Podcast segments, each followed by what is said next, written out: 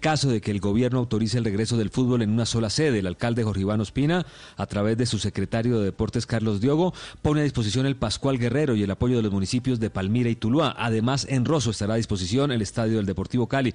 Eh, bueno, es la idea que tiene una de las ideas que solamente hay una sede para disputar la liga.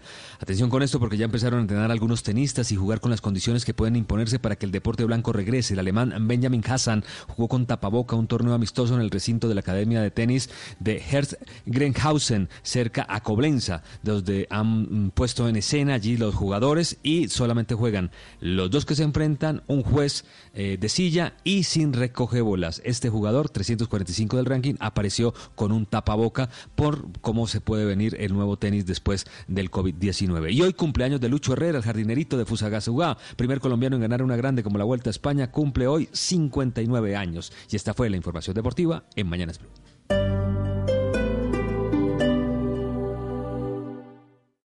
Esta es Blue Radio.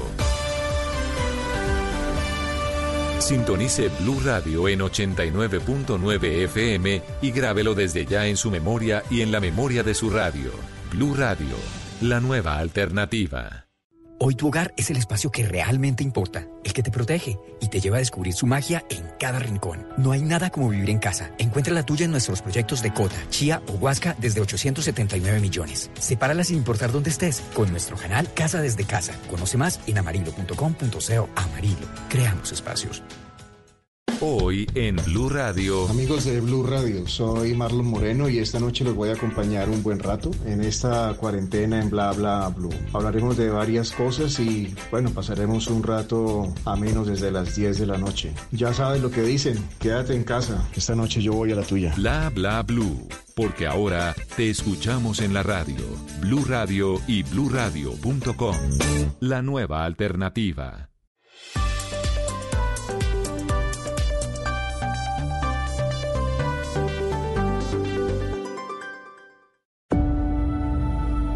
Conectando al mundo y a todo un país.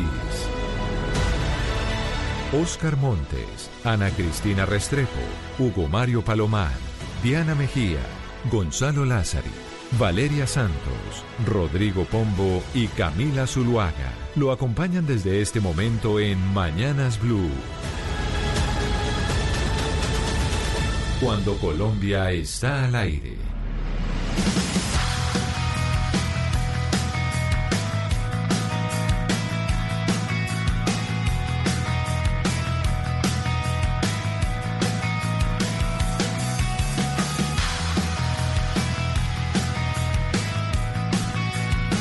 Mañana, 32 minutos. Seguimos en Mañanas Blue. Empezamos cuando Colombia está al aire. Empezamos eh, semana. Está haciendo un frío en Bogotá, doctor Pombo. No le puedo explicar. Yo sé que usted está eh, por la sabana bogotana y no sé si allá está haciendo el mismo helaje que está haciendo en Bogotá. No, de pronto, de pronto por el frío, entonces el doctor Pombo se, se desapareció. ¿A quién tengo en la mesa conectado hasta ahora? Ana Cristina, ¿usted sí está en Medellín por ahí? Sí, Camila. Camila, y aquí está haciendo un día hermoso. Estamos con 24 grados, el sol afuera. Precioso está el día aquí en Medellín. Qué pesar ese frío en Bogotá porque aquí está divino. No, no sabe el frío que está haciendo en esta ciudad. Yo creo que es por cuenta de las noticias que estamos teniendo y con las que estamos abriendo Camila. semana, precisamente, Oscar.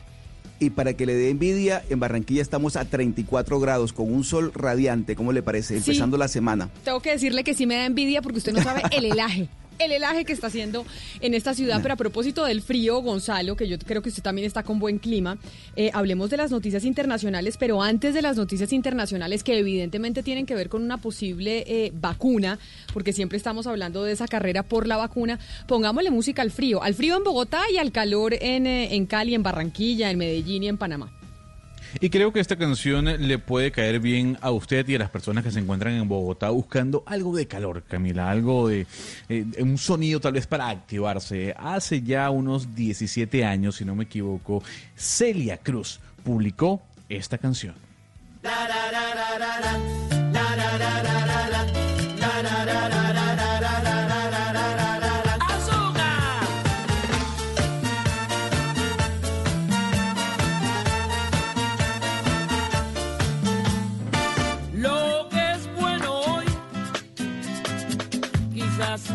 sea mañana.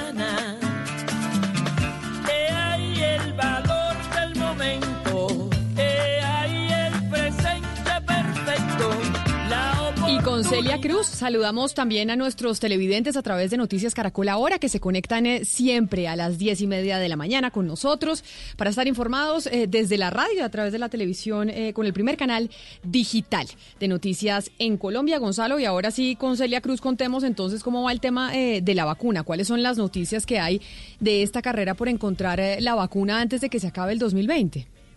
Pues le tengo noticias positivas que nos llegan desde Italia. Hay que recordar, Camila, por si los oyentes no vieron esa entrevista que le hicieron al presidente Donald Trump durante el fin de semana. El presidente Donald Trump ha dicho que los Estados Unidos tendrá la vacuna contra el coronavirus a finales de este año. Hay, que ver y hay que esperar si eso se materializa, si se hace realidad. Eh, hay una carrera, como usted dice, entre todos los países, porque al final es una carrera política. A ver qué país desarrolla pues, primero esa vacuna. Si nos vamos a Italia, Camila, el Instituto de Virología Spallanzani eh, ha publicado una nota muy esperanzadora y es que le aplicaron una vacuna eh, a ratones eh, y básicamente lo que ocurrió es que esos ratones desarrollaron anticuerpos que bloquearon el coronavirus.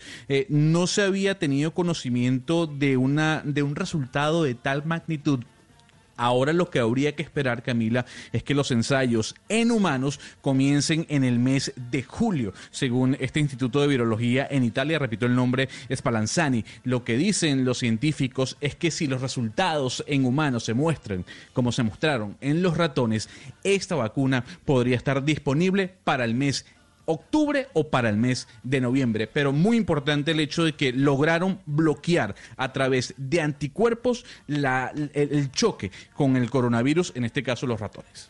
Pues esperemos, esperemos a ver qué pasa con eh, la vacuna. Oiga, ¿sabe qué? Este fin de semana vi esta serie que yo sé que está haciendo la locura en, eh, en el mundo entero. Yo no había estado tan al tanto de, de, la serie, pero este fin de semana vi los cuatro capítulos. Gonzalo, yo sé que usted está en las mismas, y es eh, The Last Dance, que es la historia de Qué los maravilla. Chicago Bulls de Michael Jordan, pero específicamente de los Chicago Bulls, que nos acuerda a cuando éramos chiquitos. A mí me acordó a toda mi adolescencia que jugábamos básquet básicamente por ellos. Qué maravilla de serie, Camila. Eh, hoy se estrenó ya el quinto capítulo para que lo tengan notado. Eh, semanalmente se van estrenando los capítulos. En Estados Unidos son los domingos, en América Latina son los lunes. Eh, pero sí, una maravilla además porque lo interesante de, de este documental, Camila, o esta serie, esta serie documental, es que tuvo muchos años para que, para que saliera a la luz pública. Michael Jordan al final no daba el visto bueno para que saliera a la luz pública. Hay que decir que no es un documental hecho por Netflix, sino hecho por ESPN y, y, al final la cadena de deportes se enlazó con Netflix para poder publicarlo. Pero es importante decir, si bien es cierto Michael Jordan es el protagonista per se, es la historia de esos Chicago Bulls de la década del 90. Entonces aparece Scottie Pippen, aparece Dennis Rodman, aparece cómo cada uno fue creciendo y fue llegando a, a, convertirse en lo que fue. Para mí es una de las mejores cosas que ha pasado en la televisión deportiva en la historia per se de la televisión.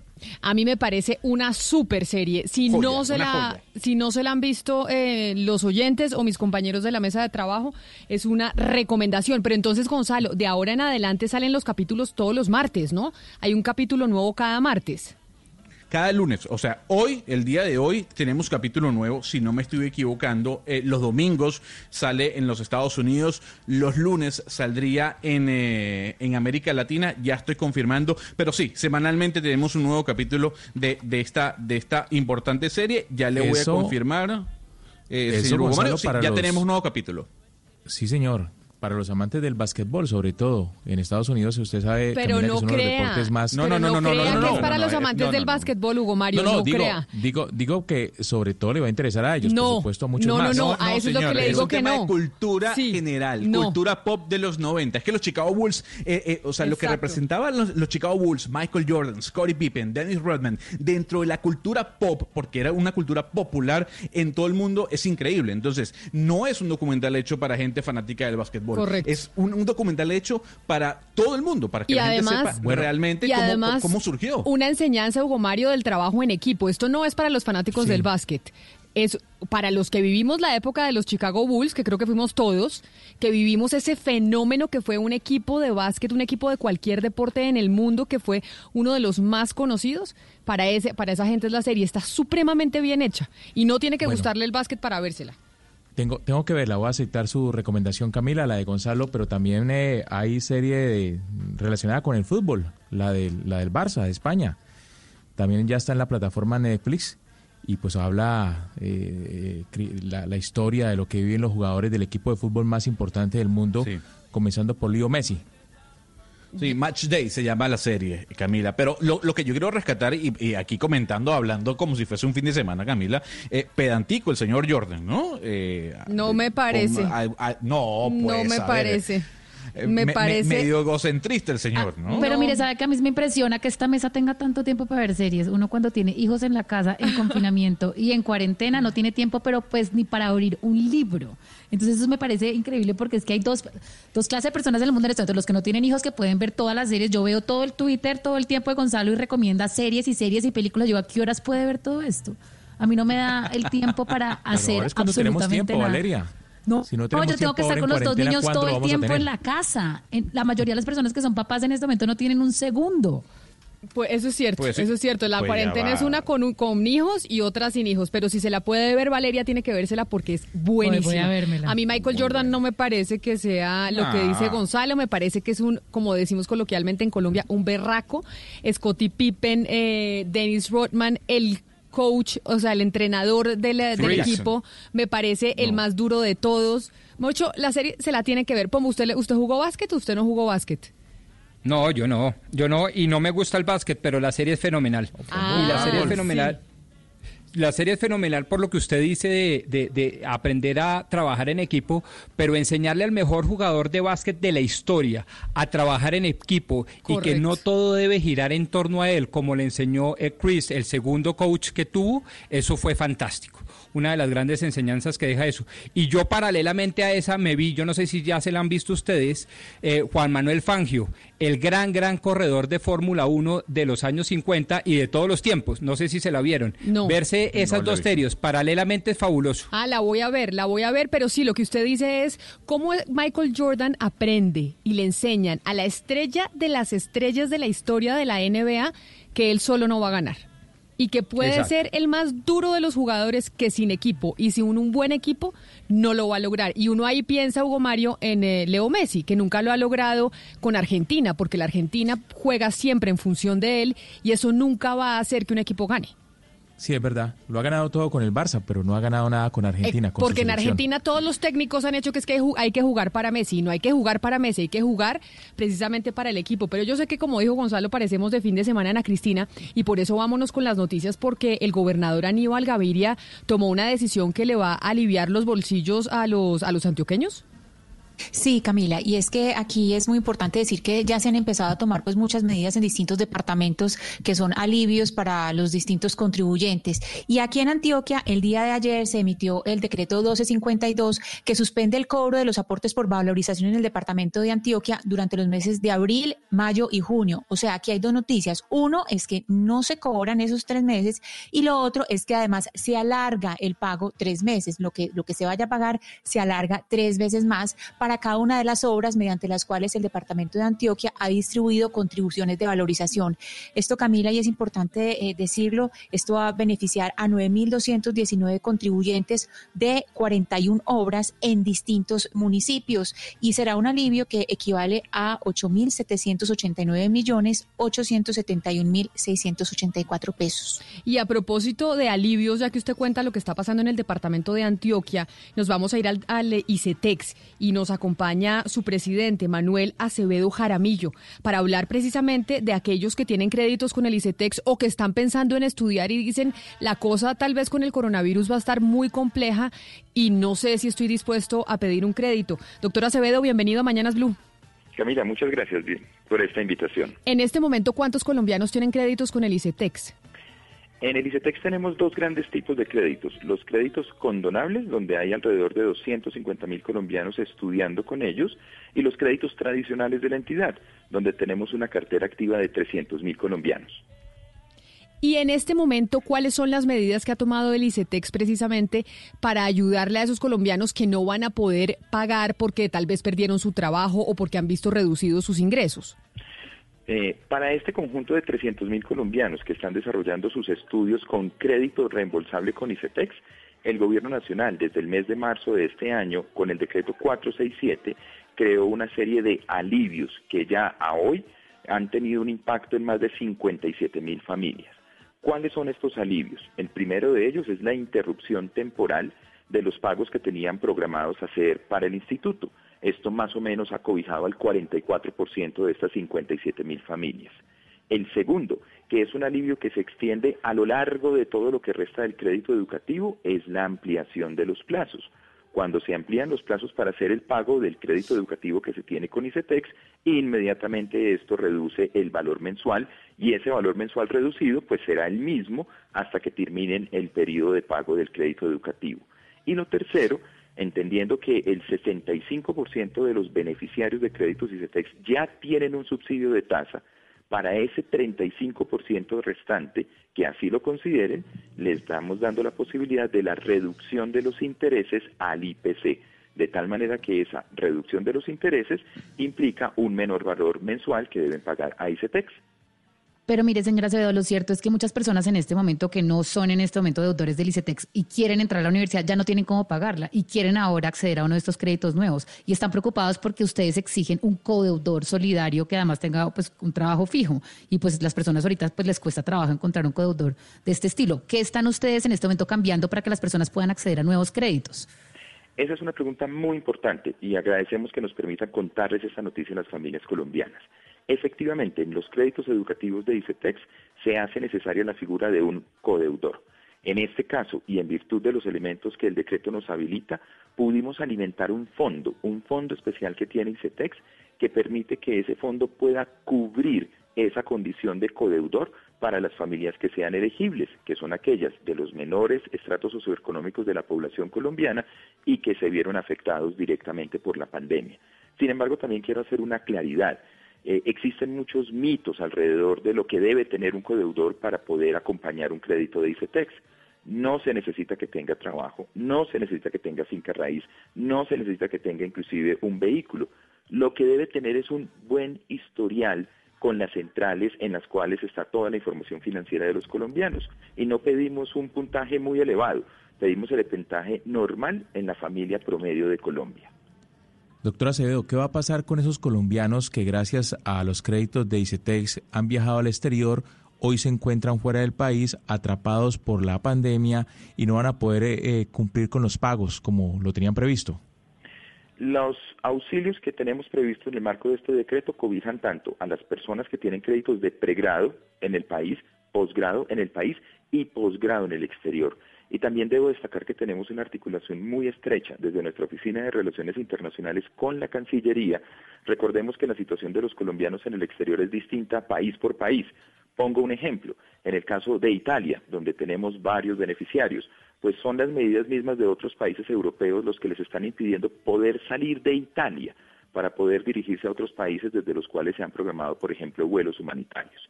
Entonces, lo que quiero mencionar con ello es, estamos articulados con Cancillería, tenemos conocimiento de la situación de ellos, los auxilios aplican para los que están en el exterior, pero también estamos mirando otras medidas que puedan ayudar en su situación particular.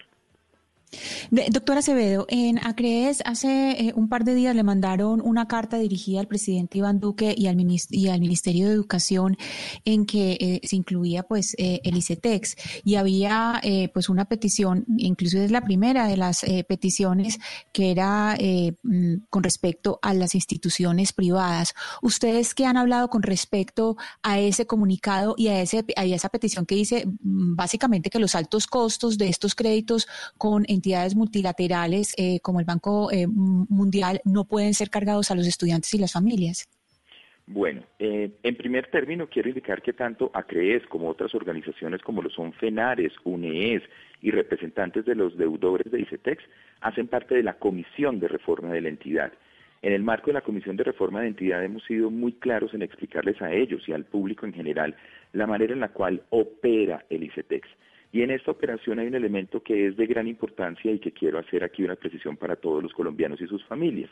En ICETEX, a diferencia de un banco, se nos suele catalogar como un banco, no tenemos ni cuentas corrientes, ni cuentas de ahorro, ni CDTs. Es decir, los recursos con los que pagamos las matrículas provienen del patrimonio de la entidad o de proyectos que se han ejecutado a lo largo del tiempo con entidades multilaterales. Siempre, y esto fue en años anteriores, que ICETEX tomó la decisión de una operación con el Banco Mundial, se analizaron las diferentes alternativas que habían y era la más económica y la de mejor condiciones que sin lugar a dudas se transmiten en un beneficio para los usuarios. Por ello, nosotros hoy tenemos la posibilidad de brindar estos créditos a las familias colombianas. Se habla mucho de la rebaja para los usuarios, pero esto también tiene otra cara, la moneda tiene otra cara. A partir del mes de julio, tenemos la responsabilidad de hacer los pagos de 400 mil matrículas.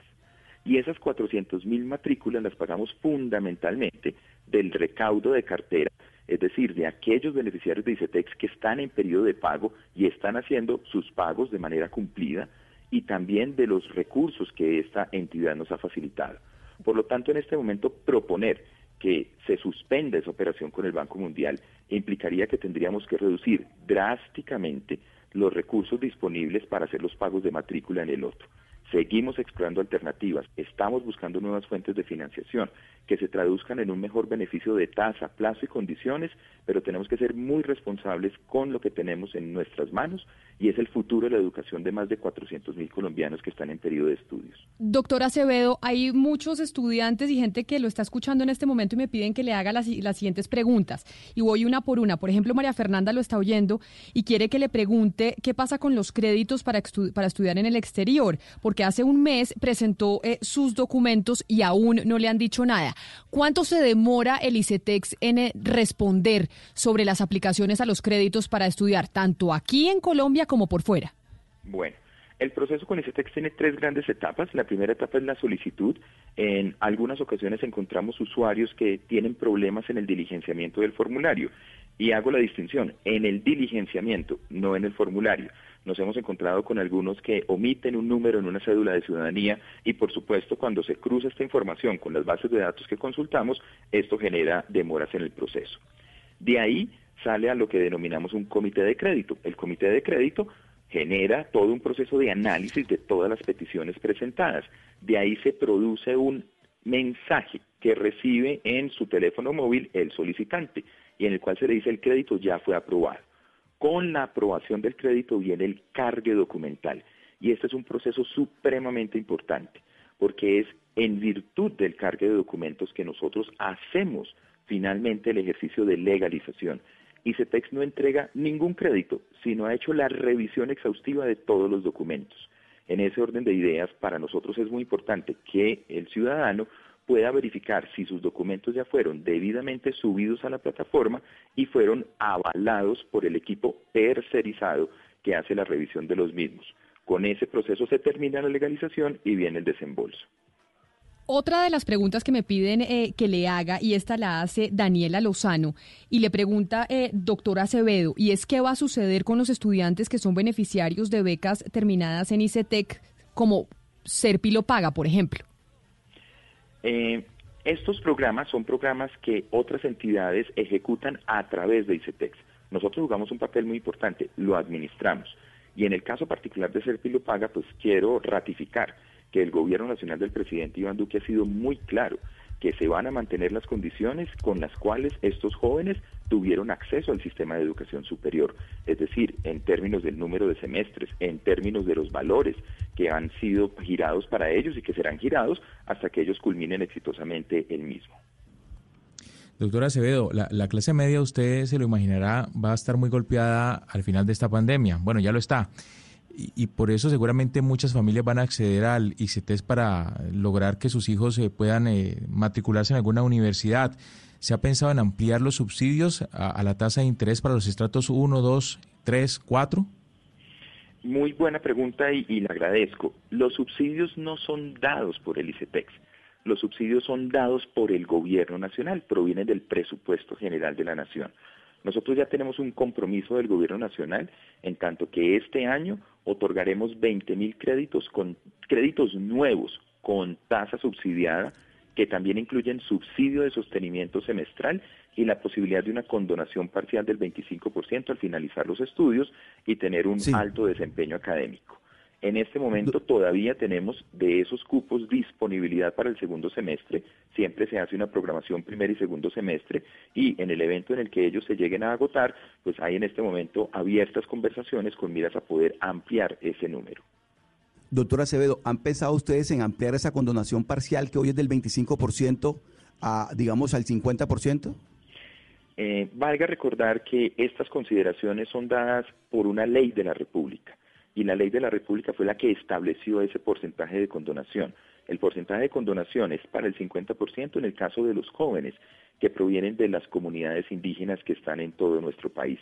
Tengamos en cuenta que un mayor porcentaje de condonación tiene un mayor efecto en el presupuesto general de la nación y por lo tanto cualquier medida en ese sentido tiene que ser previamente concertada con el Ministerio de Hacienda, con el Congreso de la República, en tanto que esto genera pues un mayor eh, desembolso para quienes se vean. Claro, eh, doctora Acevedo, pero, pero digamos que en circunstancias normales eh, son esos porcentajes, pero como estamos viviendo una situación extraordinaria y excepcional por cuenta del coronavirus, por eso le preguntaba si era posible ampliar esos, esos, esos porcentajes.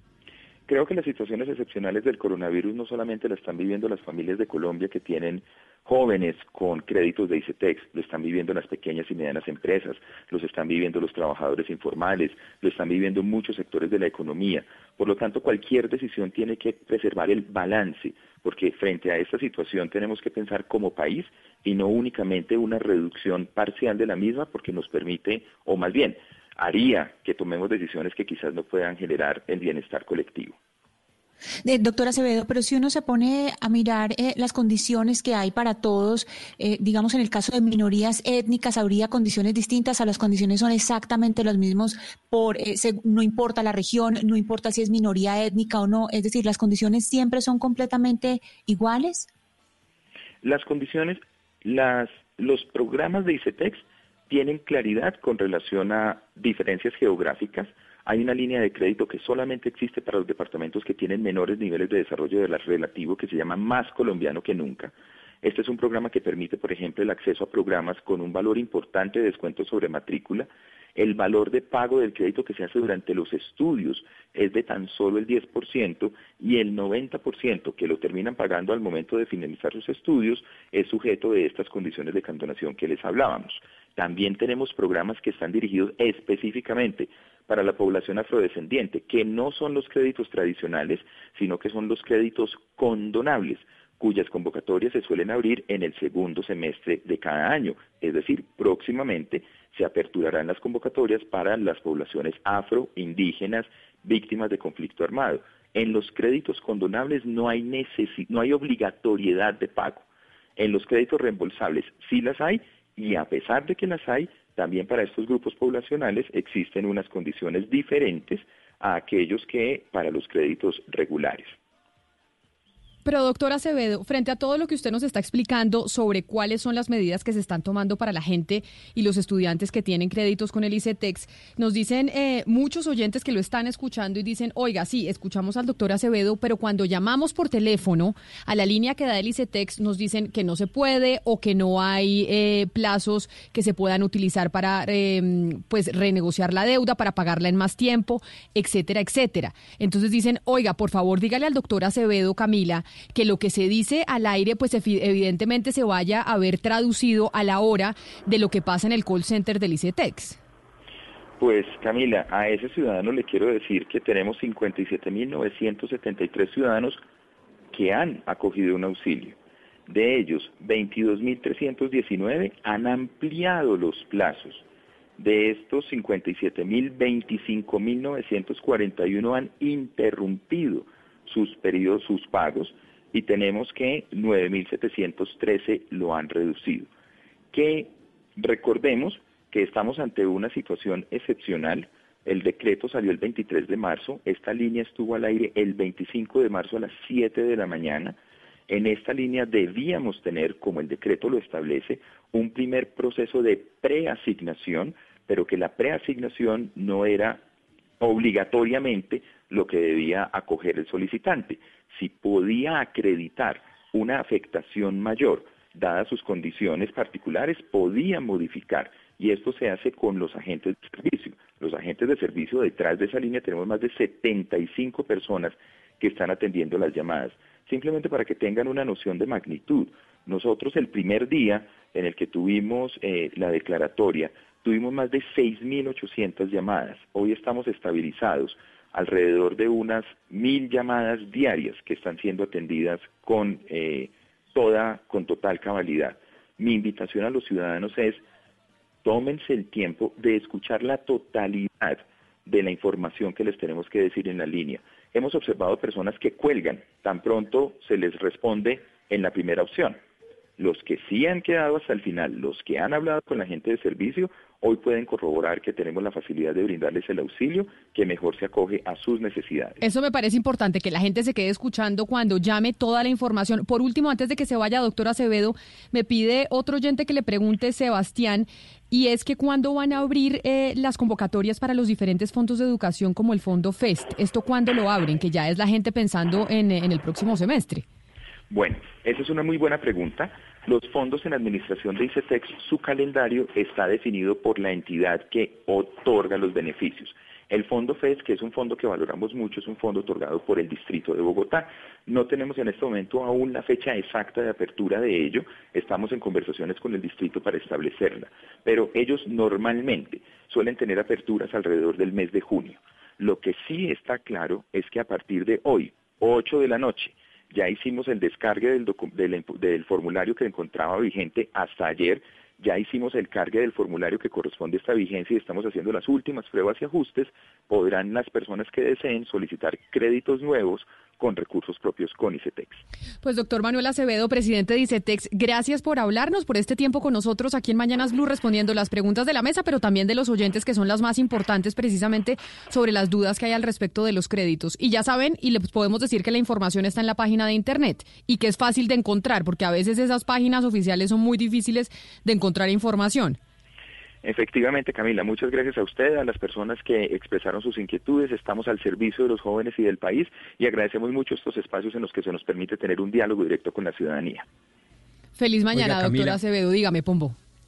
Interesantísimo cruzar toda esta información que institucionalmente nos da el doctor Acevedo como presidente del ICETEX y las iniciativas parlamentarias que se están cursando en este momento en el Congreso voy puntualmente a la iniciativa de el borrón y cuenta nueva frente a los deudores del sistema para que las centrales de crédito, eh, digamos, lo saquen del sistema e, y empiece, como su nombre lo dice, una ley de punto final. A mí me parece esto muy preocupante por una razón, porque es que el sistema del ICETEX, que no solo es subsidiado, sino también colaborativo, como lo, lo dijo el presidente Acevedo, pues parte de la buena fe y el buen nombre del deudor. Y si usted le quita estas centrales de crédito a este sistema, pues queda nada, porque entonces el acreedor, el ICETEX, va a tener que empezar a hacer una serie de preguntas hartísimas, que si tiene carros para pignorar, que si tiene casa o apartamento para hipotecar, que cuáles son los codeudores, y se tiran todo el sistema de, eh, de la financiación y subsidiada a través del, del ICETEX en Colombia. A mí me parece que cruzar estas dos informaciones, la de ley del punto final, borrón y cuenta nueva crediticia, con la información que nos dio el doctor Acevedo es fundamental. Ah, pues más allá un poco del tema de borrón y cuenta nueva, que yo creo que da para una discusión grandísima, porque eso es una ley que ya está pasando en el Congreso y que vale la pena discutirla por lo que usted decía, doctor Pombo, porque sí tiene un tema y afecta a todos los modelos de riesgo que están basados justamente en eso. Lo que sí, Camila, que hay que replantear en este momento es el modelo de educación superior. ¿Quién va en este momento a pagar una matrícula de los Andes, de la Javeriana, del Rosario, de todas estas universidades, endeudarse en este momento para que para no poder salir a, recibir un trabajo en el mercado laboral. Usted sabe la crisis que están sintiendo los jóvenes, el impacto laboral es mucho más grande en ellos. ¿Quién se va a endeudar ahora? Si antes estábamos hablando aquí en esta mesa de los problemas que tenía la educación superior para enganchar laboralmente y que no estaban recibiendo tantas personas, imagínense ahora. pero además no solo una universidad como los Andes. Pero no solo eso, incluso esto, no solo en Colombia, sino en el mundo, las maestrías, digamos por ejemplo los MBA, los MBAs, que tanto eh, tan apetecidos son, ya se ha demostrado que la inversión que usted hace base económica en el pago de las universidades, de ese tipo de maestrías, muchas veces también de las, de las carreras como tal, ¿no logra usted eh, recogerlo de nuevo durante su vida laboral? No logra recuperarlo, es muy difícil. Entonces dicen, oiga, si vale la pena usted invertirle esa cantidad de plata cuando a la hora de la verdad, cuando va a salir a trabajar, pues no va a recuperar esa plata nunca. Vea, Camila y Valeria, yo creo que este tema en este momento es devastador, porque es que mm, se lo digo yo como profesora de AFIT y que sé que hay estudiantes que dependen de ese tipo de préstamos y que sé que hay estudiantes que están eh, a la espera de préstamos y uno dice, tener, por, pues en primer lugar, el estrés que significa estudiar de la manera que lo estamos haciendo ahora, que todos estamos haciendo un esfuerzo tan grande. Y por otra parte, ellos, los que se pagan ellos mismos la carrera o los padres de familia que en este momento les están pidiendo o que se bajen el salario o que han perdido su empleo, es decir, es una situación de estrés para todas las familias. Es que detrás de lo que, lo que estamos hablando, detrás de estos préstamos del ICETEX, lo que estamos hablando es de unas tragedias familiares impresionantes y que a futuro lo que representan es Claro, va a haber más desigualdad porque los que no puedan pedalear suficiente, los que no les dé, lo que van a hacer es quedar atrás. Ana Cristina, pero lo otro que hay que preguntarse es lo siguiente, es que la educación en Colombia es muy costosa. La educación en estas universidades privadas es realmente muy costosa. Entonces, ojalá que esta crisis que estamos viviendo todos también sirva para replantear el tema de las matrículas. Pero además- Porque pero es que además, Oscar, de porque 30, eso- 40 millones de pesos es una locura, Eso que usted dice de, la universidad costosa, acuérdese que era una de las peticiones antes de que llegara el coronavirus de la, de la marcha, de la, de la marcha nacional y de los estudiantes que fueron los que iniciaron las marchas y que decían hay que destinarle mayor presupuesto a la educación. Ya sabemos Claro. que este gobierno siempre ha Claro. dicho que es el gobierno que más plata ha destinado a la educación de la historia De Colombia, etcétera, etcétera. Pero esa es una de las peticiones, dedicar mayor, eh, mayores recursos a la educación pública. Y si usted saca cuentas con esas matrículas, doctor Pombo, permítame un segundo, si, si Camila, si uno saca cuentas con esas matrículas, pues no le va a alcanzar la vida para pagar la deuda. Porque es que realmente es muy costoso, es muy costoso educarse en Sí, Colombia en algunas universidades. Entonces, claro, en esas circunstancias, con esos costos, pues nadie puede nadie le alcanza la vida para pagar la deuda.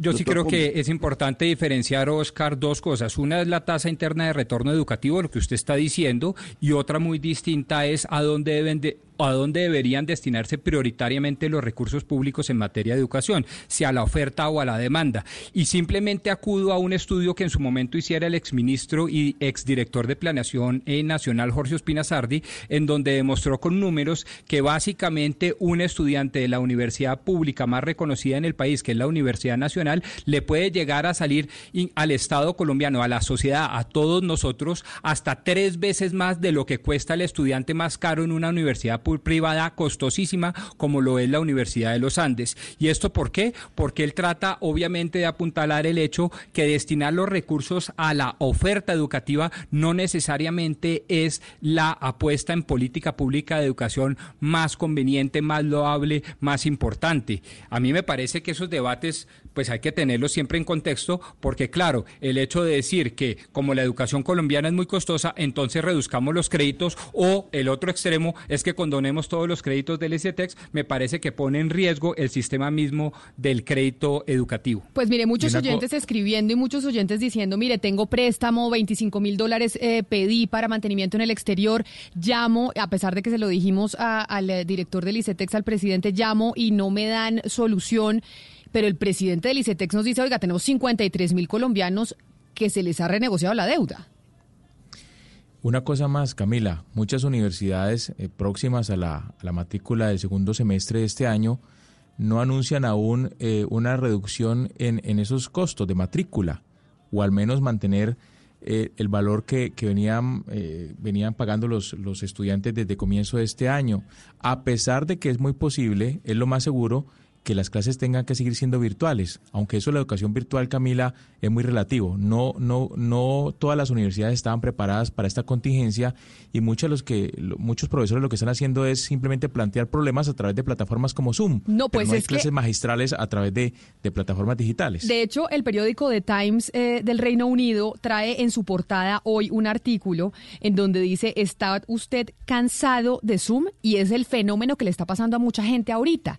Y es que que ya están aburridos y dicen, no quiero una reunión por Zoom más, no quiero una clase por Zoom más. Por ejemplo, los papás que tienen que trabajar por Zoom, pero además tienen los niños que también tienen que cuadrarles eh, la clase a los, a los chiquitos a través de estas plataformas. Puede ser que todavía el ser humano, Hugo Mario, no está listo para poder Sí. estar viviendo constantemente a través de una pantalla. No, y es que nunca va a ser lo mismo, Camila, una clase magistral de un docente en un aula presencial, nu- nunca va a ser igual que, que a una charla de un educador a través de una plataforma como esta. Y de hecho, la última eh, revista The Economist dice eso, dice que por más de que uno piense que puede haber la misma productividad eh, virtualmente, esto es una mentira y esto afecta no solamente al mercado laboral porque nunca va a haber la misma innovación y productividad por medio de, de mecanismos como Zoom, pero también los niños se están viendo afectados porque la educación nunca va a ser igual virtualmente y menos por Zoom, y menos por Zoom y hace un llamado específico a la revista The Economist a que los niños en todo el mundo deberían volver ya al colegio. Yo sí creo, Valeria, que si está, se está cuestionando en países avanzados la virtualidad en la educación, ¿se imagina usted en Colombia cómo estaremos nosotros? Yo sí creo Pues, que hay que comenzar exacto, ese que debate, lo hay que que- abrirlo. Que fue lo que les dije yo la semana pasada de, de la revista alemana. Y es como ellos mismos en Alemania, que tanto los vemos, que decimos que qué bien están manejando el coronavirus, que mire cómo manejan el tema del crédito público, que mire todo lo que hacen, pues también se están cuestionando ellos sobre si ya se quedó obsoleto el, sistema educativo. Ca- Camila, si nuestro sistema educativo era, era, era bastante deficiente con las clases presenciales, ¿usted se imagina cómo están saliendo nuestros estudiantes, nuestros jóvenes, nuestros niños preparados eh, ahora de, con- de manera virtual? Yo sí creo que sinceramente eh, habría que mirar después, cuando pase toda esta tragedia, habría que mirar el resultado final de esto.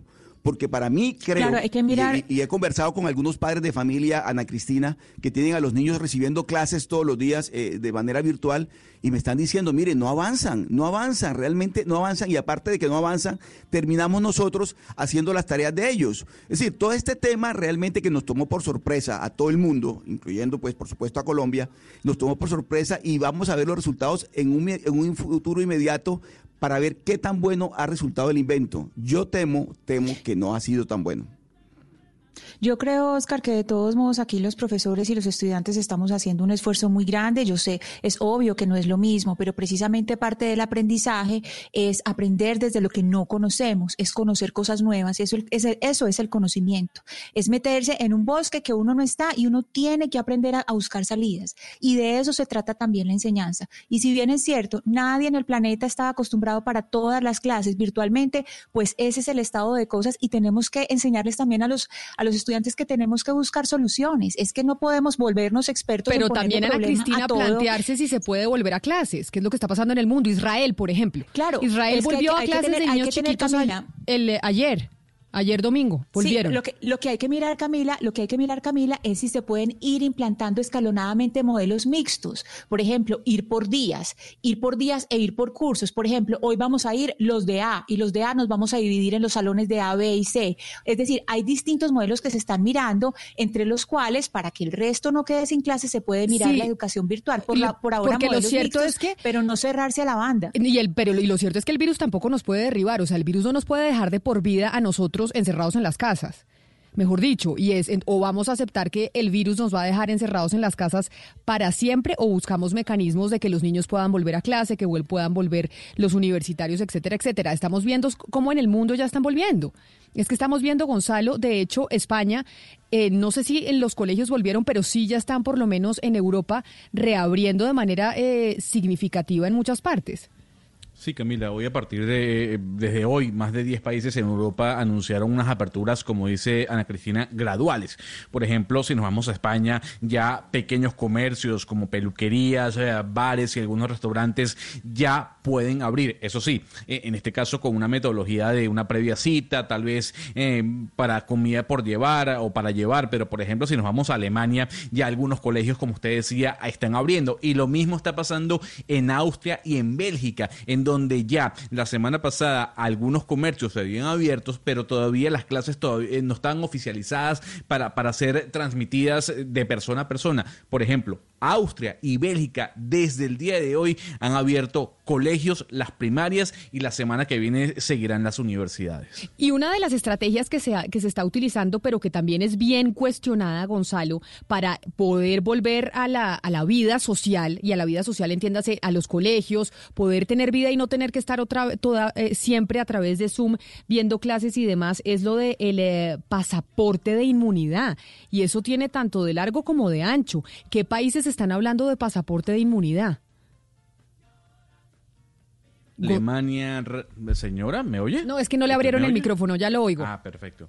Eh, eh, bueno, desde Estados Unidos, Camila, Alemania, como la comentamos a- a- hace un momento, eh, España, algunos países de Europa, pero sobre todo Chile. Ya, por ejemplo, Sebastián Piñera ha anunciado que va a ser tal vez el primer país de América Latina en donde se va a dar esta iniciativa. ¿Qué es esta iniciativa, Camila? Darle algún certificado a las personas que ya tuvieron coronavirus, eh, básicamente una especie de información para las autoridades, para los conciudadanos, de que esta persona ya fue un paciente positivo de coronavirus y que se ha recuperado. A ver, el problema es, y como lo decía Valeria la semana pasada, es que no tenemos certeza si esa persona puede volver a contagiarse. No hay ningún estudio que diga que eso no puede ocurrir. Entonces está el debate, Camila, de si realmente este pasaporte puede funcionar o no puede funcionar. ¿Y con quién vamos a hablar precisamente sobre ese tema, Gonzalo? ¿Tenemos invitado al respecto o no? Sí, efectivamente, Camila, le tengo a Ildefonso Hernández, él es exdirector de Salud Pública de España eh, durante el año 2008 hasta el año 2011, una persona muy experta en el tema de salud pública, es catedrático además de la Universidad Miguel Ángel eh, Hernández de Alicante y a esta hora vamos a hablar con él de este tema, del tema del pasaporte eh, de inmunidad. Señor Hernández, gracias por estar con nosotros hasta ahora en Blue Radio. Un gusto, buenos días. Don Hernández, eh, le- yo estuve leyendo una entrevista que le hicieron a usted en la BBC sobre este tema eh, y conociendo su experticia en salud pública, ya que fue el director de salud pública de España, usted decía que esto no va a funcionar. Y le hago la pregunta, ¿por qué no van a funcionar los pasaportes de inmunidad, por lo menos en este momento? Bueno, yo decía que no iban a funcionar en- por dos cuestiones en, mi país. Ah, ahora depende en cada lugar. No iban a funcionar, un una cuestión era logística y es que las pruebas que actualmente disponemos eh, no son suficientemente buenas para determinar que una persona no va a tener la enfermedad, está inmunizada. Este es un problema. Hasta que no tengamos más conocimiento, va a ser difícil decir que una persona es inmune. Y además no sabemos cuánto tiempo va a ser inmune. Y la otra cuestión era que no encajaba jurídicamente en España en el momento en que no haya estado de alarma. Mientras haya estado de alarma sí se puede aplicar porque el Estado está habilitado, el Gobierno, para eh, impedir el derecho a la circulación. Pero después del estado de alarma, el Gobierno no puede conculcar el principio de la libre circulación de las personas si no hay motivos justificados. Pero mire, señor Hernández, ya digamos, eh, asomándonos en un, en un plano, señor Hernández, eh, global, y digamos que ya las pruebas eh, de anticuerpos funcionan y usted puede saber si tiene o no el virus, ¿esta clase de pasaportes no estarían incentivando que las personas quieran contagiarse al final y esto, y esto termine en un problema salud Podría ser, sí, es una buena, muy, muy buen apunte. Esto podría ser en la medida que diesen algunas ventajas.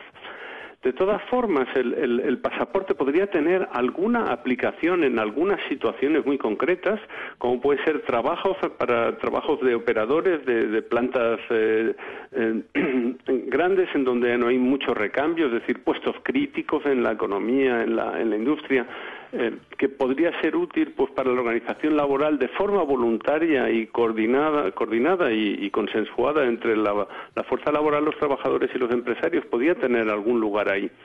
Y después para los viajes de forma voluntaria también podría tener eh, eh, una, un- una aplicación en la transición hasta que estemos de una normalidad ma- más, más cercana a lo que era antes, ¿no? Y ahí quizás podría tener siempre de forma voluntaria, siempre porque la quiere la persona y no conculca el derecho a la intimidad, etcétera. Es decir, que sigue habiendo algunas, algunos problemas en su utilización, pero digamos que se podría estudiar alguna aplicación concreta siempre que se respete los derechos y que no se incentive, eh, como decía, la, la infección voluntaria, ¿no? Profesor, pero, pero si vamos a mirar eh, qué tanto conocemos el comportamiento del virus en el corto y en el largo plazo, sí se puede hablar en este momento de que se conoce suficiente como para decir se puede asegurar que esta persona es completa, completamente inmune. Es decir, ya hay exámenes que puedan asegurar totalmente que una persona es completamente inmune para darle un pasaporte. Mm, el problema que tenemos es que, es que sabemos eh, cuatro meses de la infección no sabemos la duración.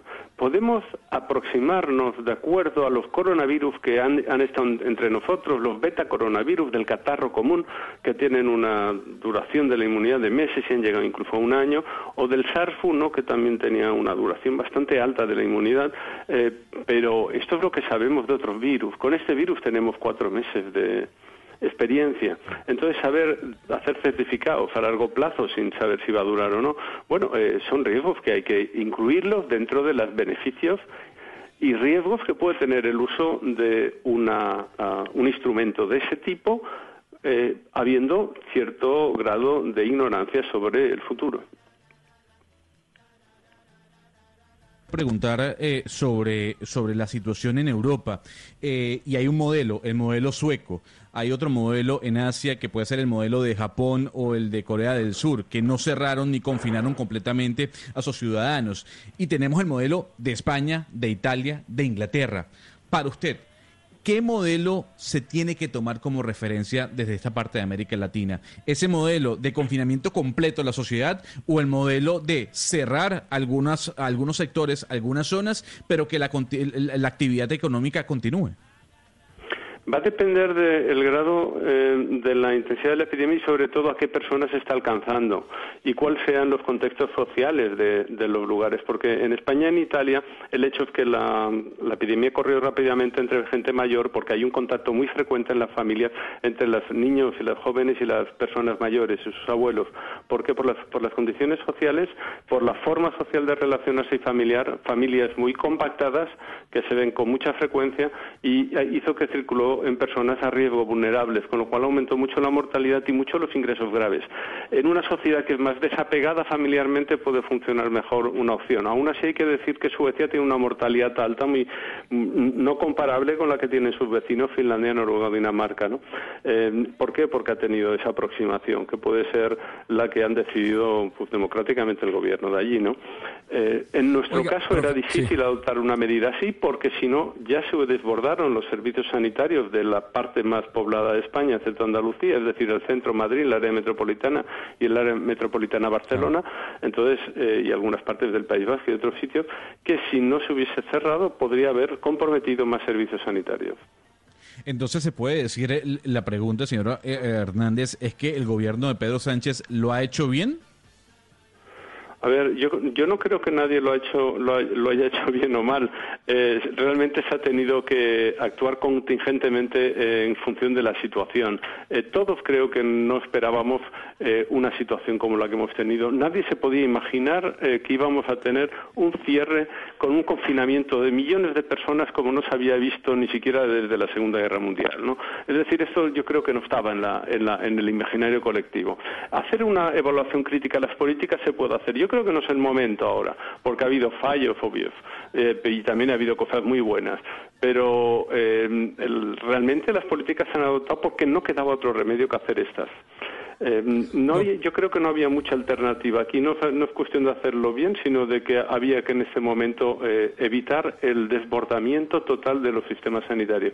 Y eso que España tiene un sistema sanitario de fácil acceso, que a veces juega a la contra porque al ir muchas personas a urgencias se contamina mucha gente en los propios servicios de urgencias, ¿no?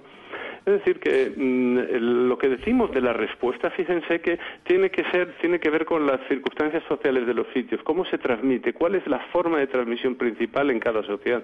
Si hay una sociedad que hay mucha gente joven, con muy poca gente a riesgo, eh, la transmisión se, produce sobre todo en jóvenes sin contacto con personas mayores, bueno, ahí no, sería tan necesario hacer unos cierres muy, muy, muy fuertes.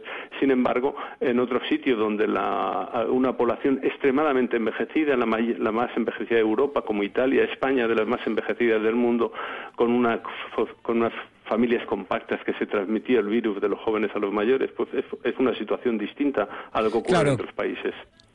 Claro, profesor, y sobre esa última respuesta cabalga mi pregunta y es que en últimas usted pues es más o menos reacio a lo que se ha venido conociendo como pasaporte de bueno, eh, creo que tiene unas dificultades técnicas que no están solucionadas.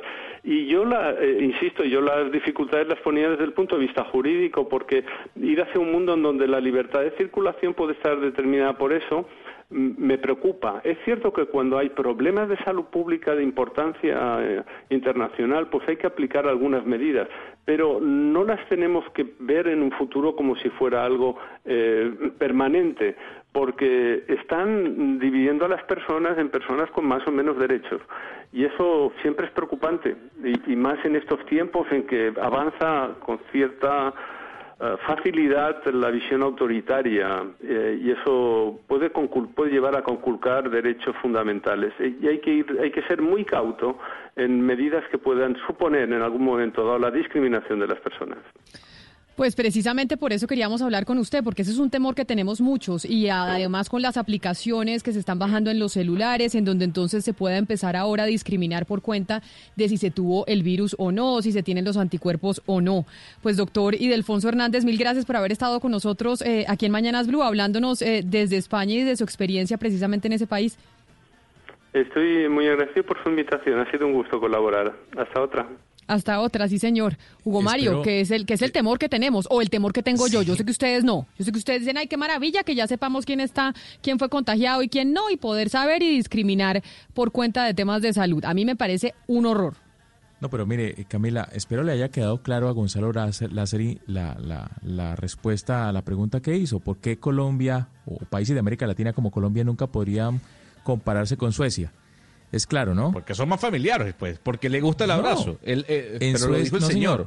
No, en Suecia, sencillamente, en Suecia sencillamente no hubo confinamiento total porque el gobierno lo sugirió a los ciudadanos y ellos lo acogieron de esa forma. Autorregulación, se llama eso hay disciplina. no, pero no solo, pero no solo, pero no, solo por eso, Hugo Mario. lo de Suecia, permítame, Gonzalo, lo de Suecia también es importante que no es solo el tema de la autorregulación, sino que desde la política del Estado, el ministro de Salud ha dicho, nosotros creemos que es mejor hacerlo de la inmunidad de rebaño y nos ha funcionado. Que ya le dijeron, sí, pero a ustedes se les ha muerto gente. Y ellos dijeron, sí, nosotros ya sabíamos que eso iba a pasar. Cuando tomamos esta decisión, supimos que esto iba a pasar. Y usted ve las imágenes de Suecia y es la gente en los parques, en los restaurantes, etcétera, etcétera.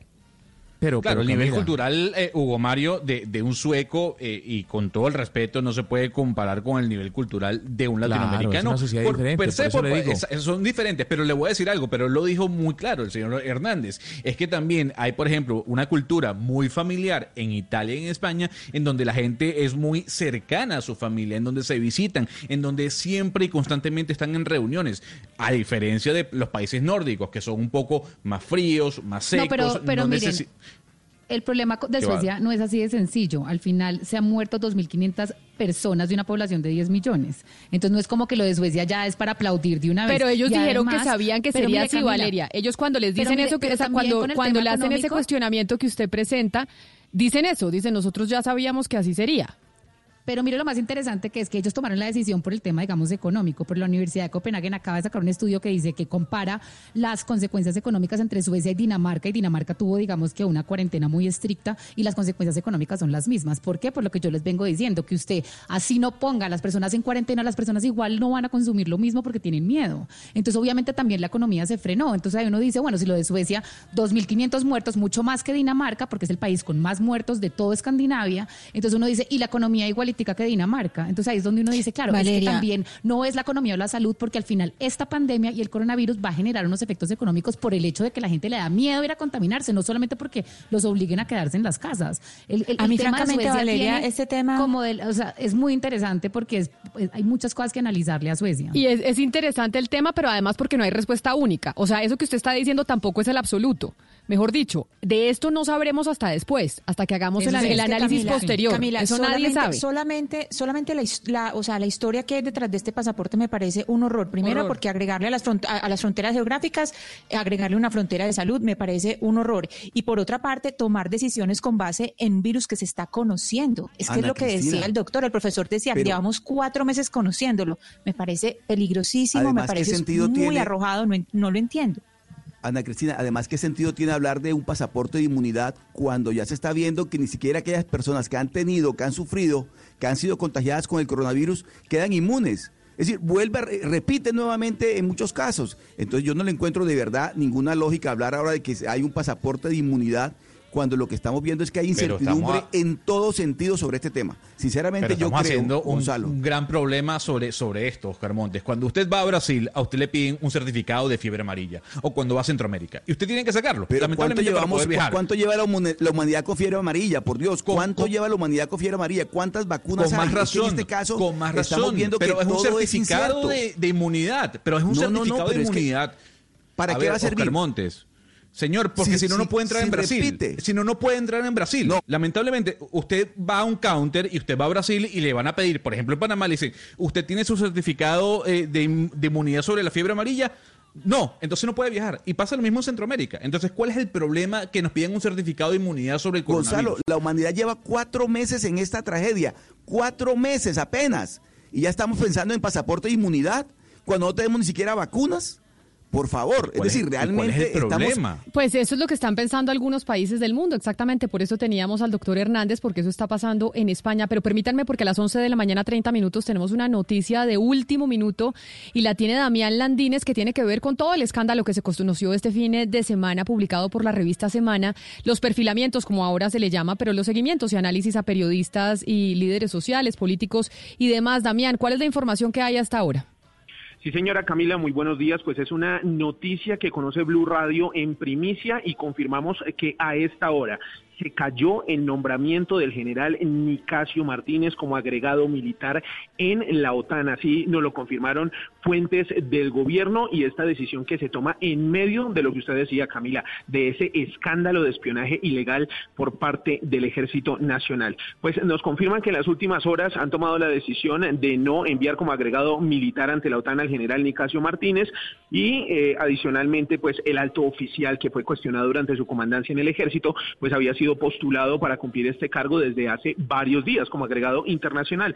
Eh, al parecer para reemplazar al general Ricardo Gómez Nieto quien eh, fue segundo comandante del ejército y que actualmente está en ese cargo. Se confirma hasta ahora Camila entonces eh, que se cayó este nombramiento del general Nicasio Martínez quien recordemos su abogado el doctor Jaime Granados ha insistido en que no Eso le, eso le iba prueba. a decir, Damián, eso le iba Sí, a decir señora. porque su abogado Jaime Granados emitió un comunicado de prensa este fin de semana diciendo que no existe ninguna responsabilidad administrativa, penal o disciplinaria que recaiga sobre el general Nicasio Martínez. Entonces, el, eh, el presidente de la República, básicamente de lo que usted ha conocido, a pesar de que no haya ninguna responsabilidad administrativa, penal o disciplinaria hasta el momento que recaiga sobre el general Martínez, en medio de este caso de las carpetas secretas o de las chuzadas o perfilamientos o como se les quiera eh, llamar, para el presidente de la República sí hay algún tipo de indicio que puede llegar eh, a generar que no se le nombre como agregado en la OTAN.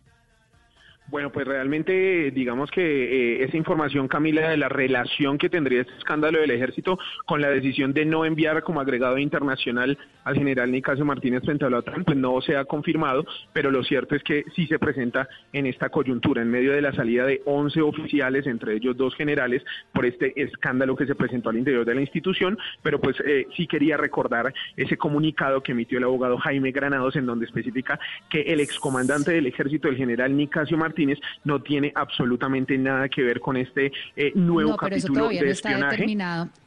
Lo importante No, yo lo- creo que lo se- dice que es Granados. que eso no está determinado por la justicia, sí, pero lo que dice Granados es que él todavía no se le ha determinado ninguna responsabilidad, pero el general Nicasio tiene un proceso abierto en la Fiscalía delegada ante la Corte Suprema de Justicia y esta mañana esa misma Fiscalía dijo que al proceso que ya tiene abierto el señor Nicasio Martínez por lo que sucedió anteriormente y lo que conocimos anteriormente en diciembre sobre posibles chuzadas y sobre el tema de los de, de los de, de, bueno de, lo- de los espionajes a semana y todo lo que habíamos visto Ahora, la, hoy la Fiscalía dijo que va a meterle a ese proceso y le va a adicionar estas nuevas revelaciones que conocimos este fin de semana por semana. Entonces, evidentemente yo también entiendo al presidente de la República que no va a mandar a un delegado ante la OTAN que tiene una investigación abierta de este calibre, pero sí lo están investigando. Él sí tiene un proceso abierto. Damián, ¿y se sabe entonces quién va a ser el reemplazo de, de Nicasio Martínez? Si no se va él para la OTAN, ¿quién se va? ¿O eso todavía no lo sabemos?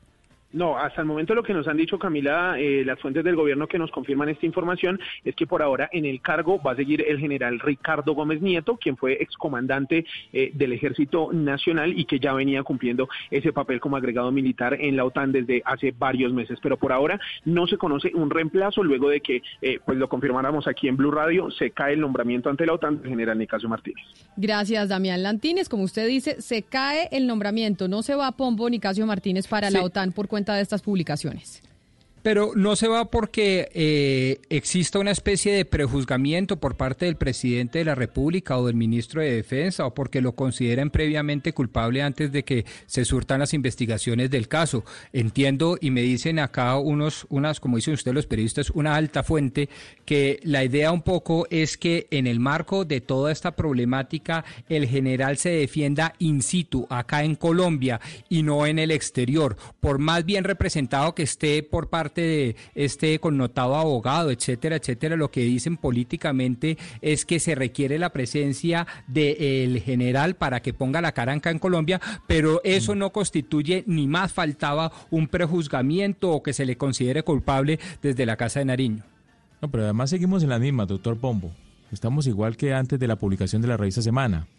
Eh, los generales Navarro y Zapatero esta mañana salieron a los medios y ninguna explicación eh, dieron sobre qué hacía inteligencia militar eh, haciendo seguimientos y espiando a periodistas y a políticos en el país. No se sabe para quién trabajaban, al servicio de quién estaban. Es decir, estamos en, en lo mismo.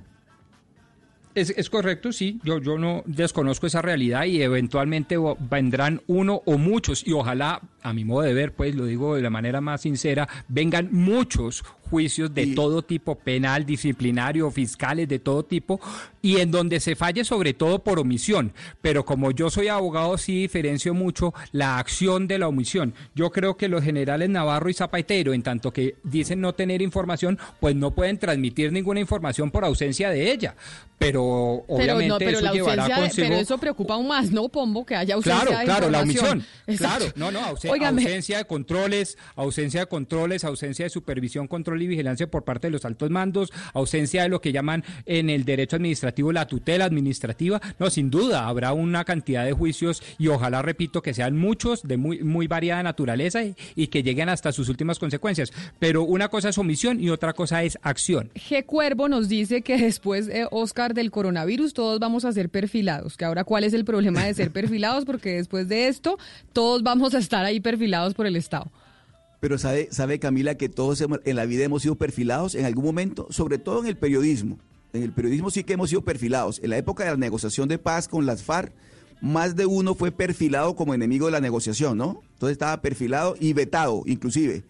No, no era invitado a talleres de paz que costaron miles de millones de pesos a los colombianos, porque resulta que uno ser crítico de- en su, en su Pero- momento de la negociación de paz hacía que a uno lo perfilaran. Como, como estamos hablando de perfilados, unos perfilados como amigos y otros perfilados como enemigos.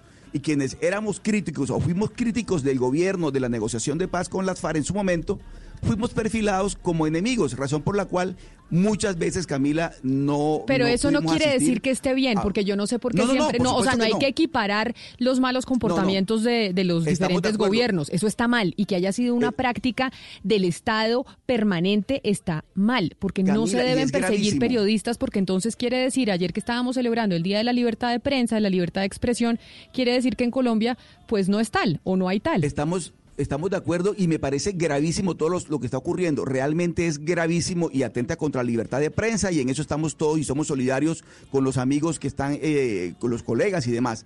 Pero, pero Camila, eh, no, tampoco se pueden ocultar las cosas.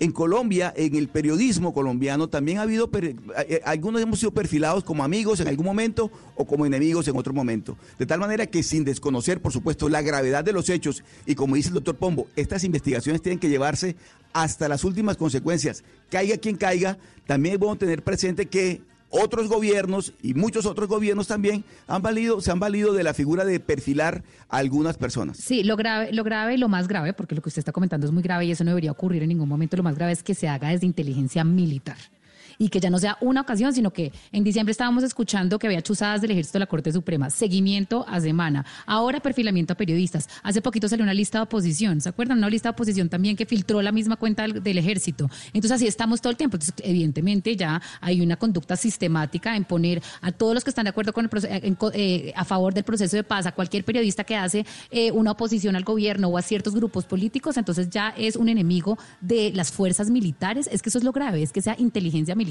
Oscar. Es que eso no es un gobierno que, que dice yo no quiero invitar a esta persona, no voy a invitar a esta persona a un evento. No, eso es inteligencia militar. Y esta conducta ya ha sido sistemática y ha pasado demasiado para decir, no, es que esto ha pasado siempre. Eso no se puede permitir. Hay que investigar y tiene que caer alguien. Y por eso está- hay que aplaudir que el gobierno le diga un segundo a Nicasio Martínez, voy a detener su nombramiento porque usted se tiene que defender, porque ya no más.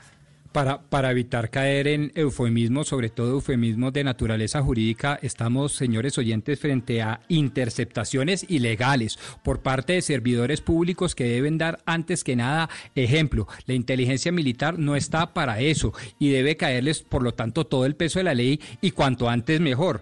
Pero lo que dice Oscar también es válido. De tiempo atrás se ha venido, yo no diría haciendo interceptaciones ilegales o por lo menos no las conocemos o por lo menos seguramente estarán oculta- en alguno que otro archivo o de periodistas o de servidores públicos o de políticos. Pero lo cierto es que en su momento sí se estigmatizó, se nos estigmatizó mucho, se nos perfiló mucho a quienes Pero- pero- respetuosamente nos pero, oponíamos Pombo, al proceso de paz. Pero yo no entiendo por qué siempre hay que hacer eh, la, pues hacer esa semejanza. Estamos hablando del tema de hoy. ¿Por qué entonces hay que decir Esto- es que antes también se nos perfiló, se nos no sé qué? Hoy hay un problema gravísimo. Hoy, hoy. Por el grado de la discusión.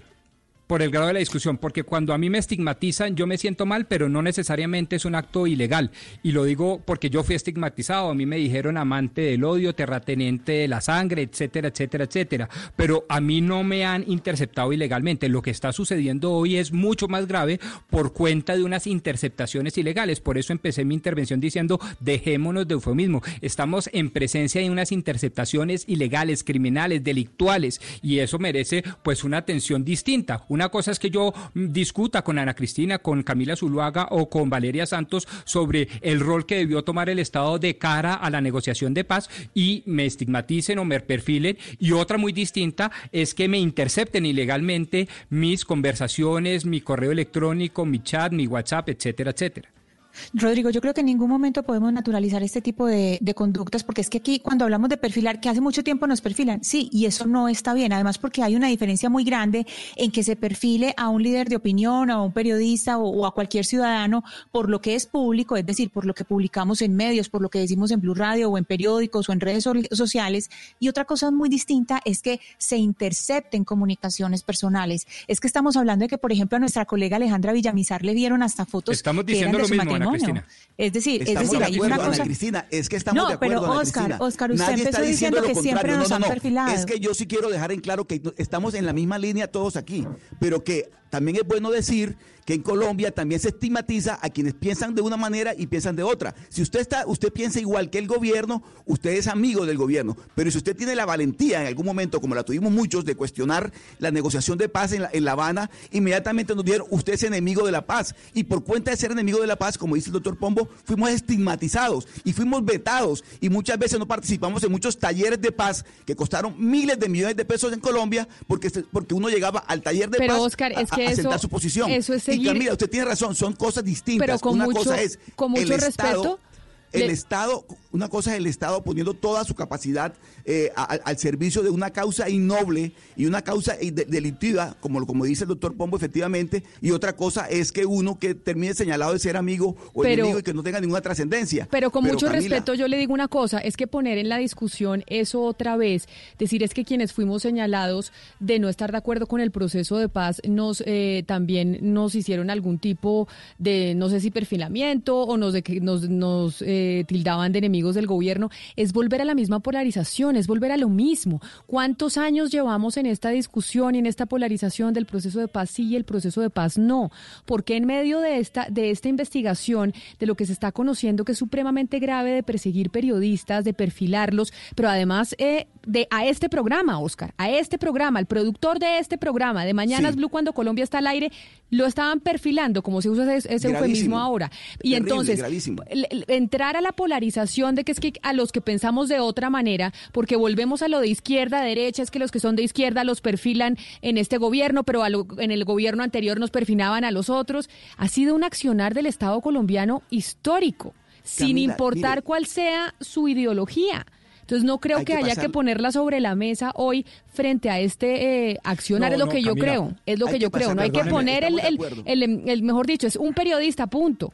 Sea cual Hay sea su, su, su forma de pensar y su forma de trabajo, es un, es un periodista. Acá no hay que poner sobre la mesa temas de ideologías y que se persigue a unos por una cosa y a otros por otra. No, perdóneme, yo me aparto un poquito, Camila, porque le profundizo su tesis. Y es que yo sí creo que una discusión distinta es una discusión de tipo ético, político. El grado es ese, la sintonía y la frecuencia es esa. Y otra muy distinta, porque me parece aún mucho más peligrosa, más pavorosa, es el delito consumado de la interceptación ilegal. Y yo quiero ir más a fondo. Yo quiero simplemente decir que dejemos de lado por el pronto en el congelador a todos aquellos que en el gobierno pasado y a, lo- a los, todos aquellos que en el gobierno antepasado y tras antepasado fueron perfilados o estigmatizados o rechazados simplemente por pronunciarse de manera democrática, así sea en contra de la gran mayoría. Pero es que lo que estamos viviendo ahora, Camila, no es una estigmatización, es que ese es mi punto, no es un perfilamiento, eso es un eufemismo, es una interceptación ilegal, criminal, delictual. Allí hay unos criminales, unos criminales que los tenemos que sacar. ¿Por qué? Porque entre otras cosas están intronizados en el servicio público de una de las funciones más importantes que tiene el Estado, que es la seguridad. Ese es mi punto. Yo sí creo entonces, en consecuencia, Camila, y lo también se lo digo con el cariño y el respeto que merece, que sí vale la pena diferenciar. No estamos en este momento hablando de ética política, de ética pública, sino de delitos. Sí, estamos hablando de delitos, pero que se han cometido también en otros gobiernos, porque recordemos, Rodrigo, que el DAS desapareció precisamente por eso y hay condenas. ¿Por qué? Por los seguimientos, por las interceptaciones que le hicieron a periodistas como Daniel Coronel o Claudia Julieta Duque. Entonces, estamos hablando de que sí hay sistematicidad y que no se puede decir y homogenizar y decir, no, es que eso ha pasado en todos los gobiernos. No, señor, en todos los gobiernos no ha pasado, ha pasado en ciertos gobiernos y es algo completamente irregular que en este momento otra vez está sucediendo con las mismas características y que se están dando los mismos lugares comunes en los funcionarios públicos de las, claro, que las investigaciones exhaustivas, que yo no sé qué, y mire, y vuelve a pasar lo mismo. Yo no entiendo, por ejemplo, cómo que a Nicasio Martínez un nombramiento en qué. Es que a quién se le ocurre un señor que el 27 de eh, diciembre de las editorial. ¿Saben vacaciones lo sacaron? importante. Camila, en aras, en aras de, en, en aras de transparencia con la información, creo que estamos como confundiendo un poco. Eh, lo que pasó este fin de semana y lo que salió en la revista Semana este fin de semana no fueron chuzadas. Fue perfilamiento, que también es diferente a estigmatización. Perfilamiento al final es utilizar, y lo que se, se acusa, la inteligencia militar para usted coger la información pública, porque fue pública de una persona, y hacer unas fichas. Eso fue lo que pasó este fin de semana. No fueron chuzadas y no fueron interceptaciones. Sin embargo, está mal, según la ley de inteligencia, utilizar, eh, digamos, eh, eh, la inteligencia militar con fines políticos. Entonces, igual estamos ante un delito, pero sí hay que aclarar que aquí esta vez no se trata de chuzadas. Lo de diciembre, las, las denuncias en diciembre sí fueron por chuzadas, interceptaciones ilegales y seguimientos a la revista Semana. Pues- ya acá tenemos un acumulado grande. Ya- pero es importante, yo creo que aclararlo. Claro que sí, ya a las 12 del día vamos a estar precisamente hablando de ese tema, tendremos toda una hora para discutir al respecto, qué es lo que pasa con la libertad de expresión, qué es lo que pasa con los periodistas y qué pasa precisamente con este tema. 11 de la mañana 47 minutos.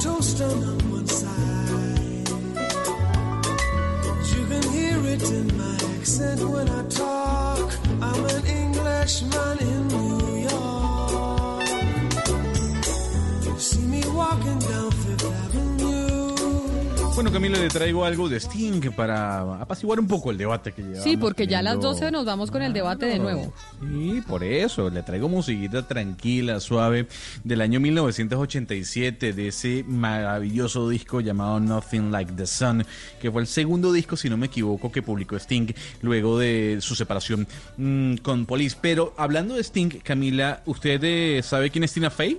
Sí, claro. Pues bien, estará animando eh, una teletón que se va a hacer en Nueva York, Camila, el 11 de mayo, en donde estarán presentes Sting, precisamente, Bon Jovi, Robert De Niro y otros artistas. Será un concierto de hora, hora y media, en donde lo que van a hacer a través de... la televisión es re- eh, o capturar fondos para ayudar a las personas eh, menos mm, favorecidas en medio del coronavirus en una ciudad que la está pasando muy, mal como Nueva York. Le repito la fecha, 11 de mayo está Teletón en la ciudad de Nueva York. Tina Fate será eh, en este caso la host, pero estará Sting, Bon Jovi, Maria Carey o Mariah Carey y Robert De Niro. Pero recordémosle a los oyentes, Tina Fey, por ejemplo, en qué películas ha salido para que sepan eh, exactamente de quién está hablando usted. Pues a ver, lo que pasa es que ah, eh, Tina Fey es una de esas grandes actrices de los Estados Unidos. Entonces, yo puedo decirle en dónde ha aparecido ella. Yo recuerdo que ella eh, estuvo en Fairy Rock, que es una serie, o fue una serie muy popular que duró, yo creo que más de siete temporadas. Eh, en, a ver, ¿qué otra serie me acuerdo de ella? Eh, en Megamind también. Estuvo en una que se llamaba apareció. Mean Girls, que era como, ¿cómo se llamó en español? Eh, mean Girls. Uy, llamó como sí Chicas Malas, una cosa así. Lo que, lo que pasa es que yo, yo, yo no puedo, yo soy antitraducción, entonces yo me remito a- al, al título en inglés. Pero yo creo que a ella se le reconoció mucho, Camila, por, el- por lo que hizo en Theory Rock. eh, apareció, como le digo, cinco años, seis años en medio de todas las temporadas de esta serie. Y yo creo que ese fue su gran trabajo dentro de eh, la televisión estadounidense. Igual, Gonzalo, ella también es reconocida por ser una de las participantes más asiduas de Saturday Night Live y pues su reconocimiento también se lo debe a esa participación, a esa comedia que hace en este emblemático programa de Estados Unidos. Ah, bueno, ahí dio Joana entonces con, el dato, ¿no? Eh, comediante. Algunos dicen que es una de las grandes comediantes de los Estados Unidos. Pero bueno, eh, mejor, esto de las teletones vamos a tener por, a- por ahí durante dos meses una cantidad, ¿no? Tenemos, mejor dicho, ahí por eh, India habrá uno, después vendrá uno. por- todos están haciendo teletones por diferentes regiones del mundo. Pero, se- pero le molesta. No, Ojo, no, no, Yo no, le hago la pregunta de, de- en buena fe. ¿Por qué se lo digo? Porque ya yo me estoy un poco aburriendo de los conciertos virtuales. Porque eh, cada semana tenemos un nuevo show, festival, concierto virtual. Entiendo la- la- lo que se quiere hacer en Nueva York y es recaudar fondos para ayudar a las personas menos favorecidas. Pero todas las semanas tenemos un festival nuevo virtual. Creo que Y puede qué pena, pasar. Gonzalo, pero son espectaculares. El de Colombia, No, pues. que hubo el viernes, fue de lo más bonito que yo he visto. Colombia cuida a Colombia. No, y si verdad, se sale la semana las que viene. No, de verdad fue demasiado bonito y sí, y sí, y sí le genera a uno en este momento, es que estos momentos son muy difíciles, en verdad que sí, y, y poder ver eso y poder transmitirlo, que nuestros artistas de todos los colores, sabores, olores de nuestro país puedan cantar con nosotros y regalarnos ese espacio y nos inviten a donar, a mí me parece que es muy importante en este momento, genera cohesión, genera sentido de pertenencia, lo saca uno del aburrimiento de la casa, no, y que haya más teletones y que ayudemos más y que haya más conciertos y que nos ayuden, estamos en confinamiento, todo me parece que suma. Qué bien, bueno, está bien. Yo, yo, yo estoy diciendo que puede ser que eso llegue a aburrir o por lo menos a, hacer un pasaje, porque se están haciendo tantos que, a- que al final no genera una diferencia entre uno y otro. Repito, hay que esperar lo que vamos a ver el próximo 11 de mayo en Nueva York con este teletón en donde estará Tina Fey como host. Pero mire, a propósito de los de las teletones y de la plata que se está recogiendo por cuenta del coronavirus, hay que estar es pendientes de si en las clínicas están eh, teniendo pues las medidas y protocolos necesarios para prevenir el COVID-19 porque necesitamos a las clínicas funcionando y hay algo, Joana, que está pasando Sí. con la clínica Corpas, que están diciendo que no, que la clínica Corpas está teniendo problemas con sus protocolos, la clínica Corpas aquí en Bogotá. Así es, Camila, pues la personería de Bogotá, después de hacer una, una investigación juiciosa de lo que está sucediendo en este, en este centro de salud, pues determina que los protocolos necesarios para prevenir el avance del COVID-19 y así evitar los contagios en pacientes y también en los familiares y las personas que asisten como público, pues no se estarían cumpliendo. Rubén Ocampo, ¿usted qué más sabe sobre este caso? Joana, pues precisamente la personera encargada, la personera de Bogotá, Rosalba Cabrales, hizo esta alerta, la hace esta mañana, hace pocos minutos de una declaración en la que afirma que los protocolos efectivamente no se están teniendo ni al interior ni en las áreas de la clínica como la unidad de cuidados intensivos, lo cual es bastante grave, ni siquiera para las personas y familiares que van constantemente a visitar pacientes en este centro de salud. Esto fue algo de lo que dijo la personera de Bogotá que el aislamiento se hace mediante cortinas y que tampoco existe un protocolo claro para los familiares visitantes que ingresan a este hospital desprovistos de cualquier protección. Según la personera, la Secretaría de Salud ya inició una investigación administrativa que podría tener algunas sanciones para los responsables pues, de que esto no se esté dando en la clínica. ¿Y ya la clínica Corpas se ha pronunciado? Mire, Joana, hemos estado durante toda esta mañana intentando comunicarnos con ellos, pero aún no han dado una respuesta en cuanto a esto, que pues como repetimos, no, pues es, es, es una situación que es crítica, más que todo teniendo en cuenta que las salas de cuidados intensivos en este momento son fundamentales, no solo aquí en Bogotá, sino en todas las ¿Pero ha llegado algún tipo de caso de coronavirus en la clínica Corpas o aún no? Todavía no. Es, ah, o sea, es, una, es una denuncia diciendo la personera, oiga, Ojo, fíjese que esto puede pasar. Bueno, deberían hacerlo con todas las clínicas, pero tener claro que no ha llegado Sí. ningún caso de COVID-19 a la clínica Corpas y a esas eh, unidades de cuidados intensivos. De hecho, sabemos, eh, Joana, en cuánto está el porcentaje de, de UCIs ocupadas. Acuérdense que la alcaldesa Claudia López dijo que ese era un termómetro que teníamos que estar eh, pendientes. Sí. Y estamos que alrededor del 30% o, o sabemos en cuánto están. Pues no hemos llegado al porcentaje en el que nos pueda obligar a tomar decisiones drásticas. Pero Camila, permítame también hablarle pues de los que han también sido los más afectados y son los trabajadores de la salud, los que tienen que estar precisamente en esas UCI, en esos centros médicos atendiendo cada una de las patologías que llega y también las de COVID-19. Pues ellos han sido víctimas de en diferentes puntos de Bogotá. Ya serían al menos 20 trabajadores de la salud que han denunciado este tipo de agresiones en su contra. La cifra fue entregada en las últimas horas por el secretario de Seguridad, quien se pronunció ante el ataque que sufrió una enfermera del hospital de Mason que lo hemos venido registrando y es que este es un momento de llamado para la tolerancia, para la unión, porque de esto salimos juntos. Camilo Cruz, ¿qué se sabe de estos casos y qué más dice el secretario de Seguridad?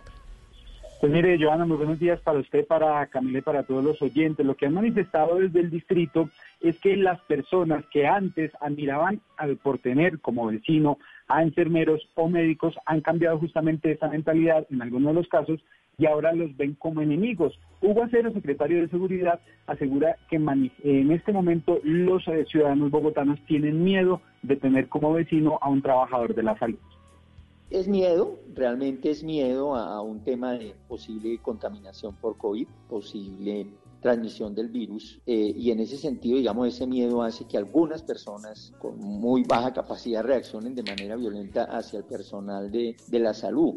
Y en ese sentido, por eso es que ya desde hace 20 días diseñamos un plan con la Secretaría de Salud para proteger instalaciones y proteger personal de la salud, tanto en los entornos eh, de los establecimientos de salud como en los trayectos de desplazamiento de este personal. Las declaraciones las dio el funcionario luego de conocerse la denuncia de una enfermera del hospital de Medicen, quien el pasado fin de semana fue agredida físicamente y verbalmente por una pareja de personas en el barrio San Carlos, porque justamente la consideraban como una amenaza por ser enfermera. Camila y oyentes, y dentro de las otras noticias que se han movido durante los últimos minutos en la agenda nacional, pues la Contraloría General pidió que se precise con urgencia lo que pasó en el relleno de Doña, Juana, que afectó a varias localidades este ol- olor después de lo que sucedió en ese punto de la ciudad. Además, invitó a la Fiscalía de la Procuraduría a investigar los hechos en conjunto. Marcela Peña también habló de la capacidad que tienen los rellenos actualmente. Buenos días. Buenos días, Joana. Mire, la Contraloría dice que el operador del relleno sanitario Doña Juana no reportó a tiempo la información relevante sobre el proceso de inestabilidad geológica en marcha, lo que al final llevó al deslizamiento de la semana pasada.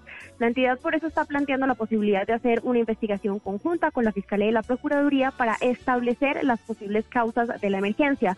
Habló la Contralora Delegada para el Medio Ambiente, Huelfa Constanza Telles considera importante conocer el estado real de la estabilidad geológica de los terrenos que hacen parte del relleno Doña Juana. Asimismo, es importante para esta entidad conocer el plan de contingencia que haber estado Sin previsto. embargo, Doña Juana no es el único relleno en problemas. Dice la Contraloría que hay varios más en todo el país y hoy están operando sin licencia ambiental y además no es claro cuál es su capacidad real para recibir materiales potencialmente peligrosos en medio de esta pandemia de COVID-19. Recordemos que ahora es obligatorio el uso de tapabocas en los espacios públicos y mucha más gente está utilizando guantes y eso genera también más basura con riesgo biológico, Joana.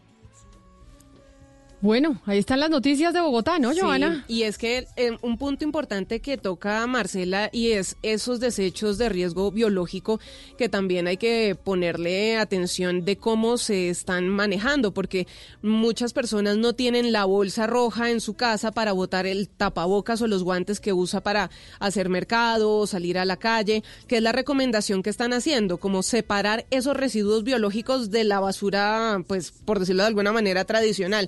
Y es que también de la forma en la que nosotros hagamos ese manejo interior en la casa, del manejo de los desechos, también podemos proteger la salud de los recicladores, que no tengan que enfrentarse a un riesgo biológico, a un tapabocas infectado cuando ellos están separando la basura ya para llevarlas a otros lugares y venderla. Exactamente, hay que tener mucho cuidado con los recicladores y también desde la casa. Y además también que esto sirva para, para que sea una oportunidad, Joana, de que aprendamos a reciclar, porque es que estamos en mora. Desde Importante. Gustavo Petro, acuérdese cuando Gustavo Petro, que se dio lo de las basuras, el tren, fue, eso fue 24 de diciembre o 31 de diciembre, no, me Eso acuerdo. fue terrible. Y ahí dijimos, oiga, tenemos que aprender a reciclar y todavía estamos en mora de hacerlo bien. Esta pandemia nos está enseñando demasiado porque también las personas en sus casas están generando mucho, están generando muchos más desechos, tienen la oportunidad de saber separar en la fuente y así poderles ayudar también a los recicladores tanto en esa separación como en lo que estábamos hablando ahorita de la separación de los riesgos biológicos. Si usted tiene la oportunidad de separar sus tapabocas y sus guantes en una bolsa em, de color rojo, ellos ese color les ayuda a ellos para identificar que no la deben abrir, no la deben manipular y ya debe ser eh, procesada de una manera diferente aparte de botellas y cartón. Ahí está, entonces 12 del día, vamos a hacer una pausa y ya regresamos. Take it everywhere I walk. I'm an Englishman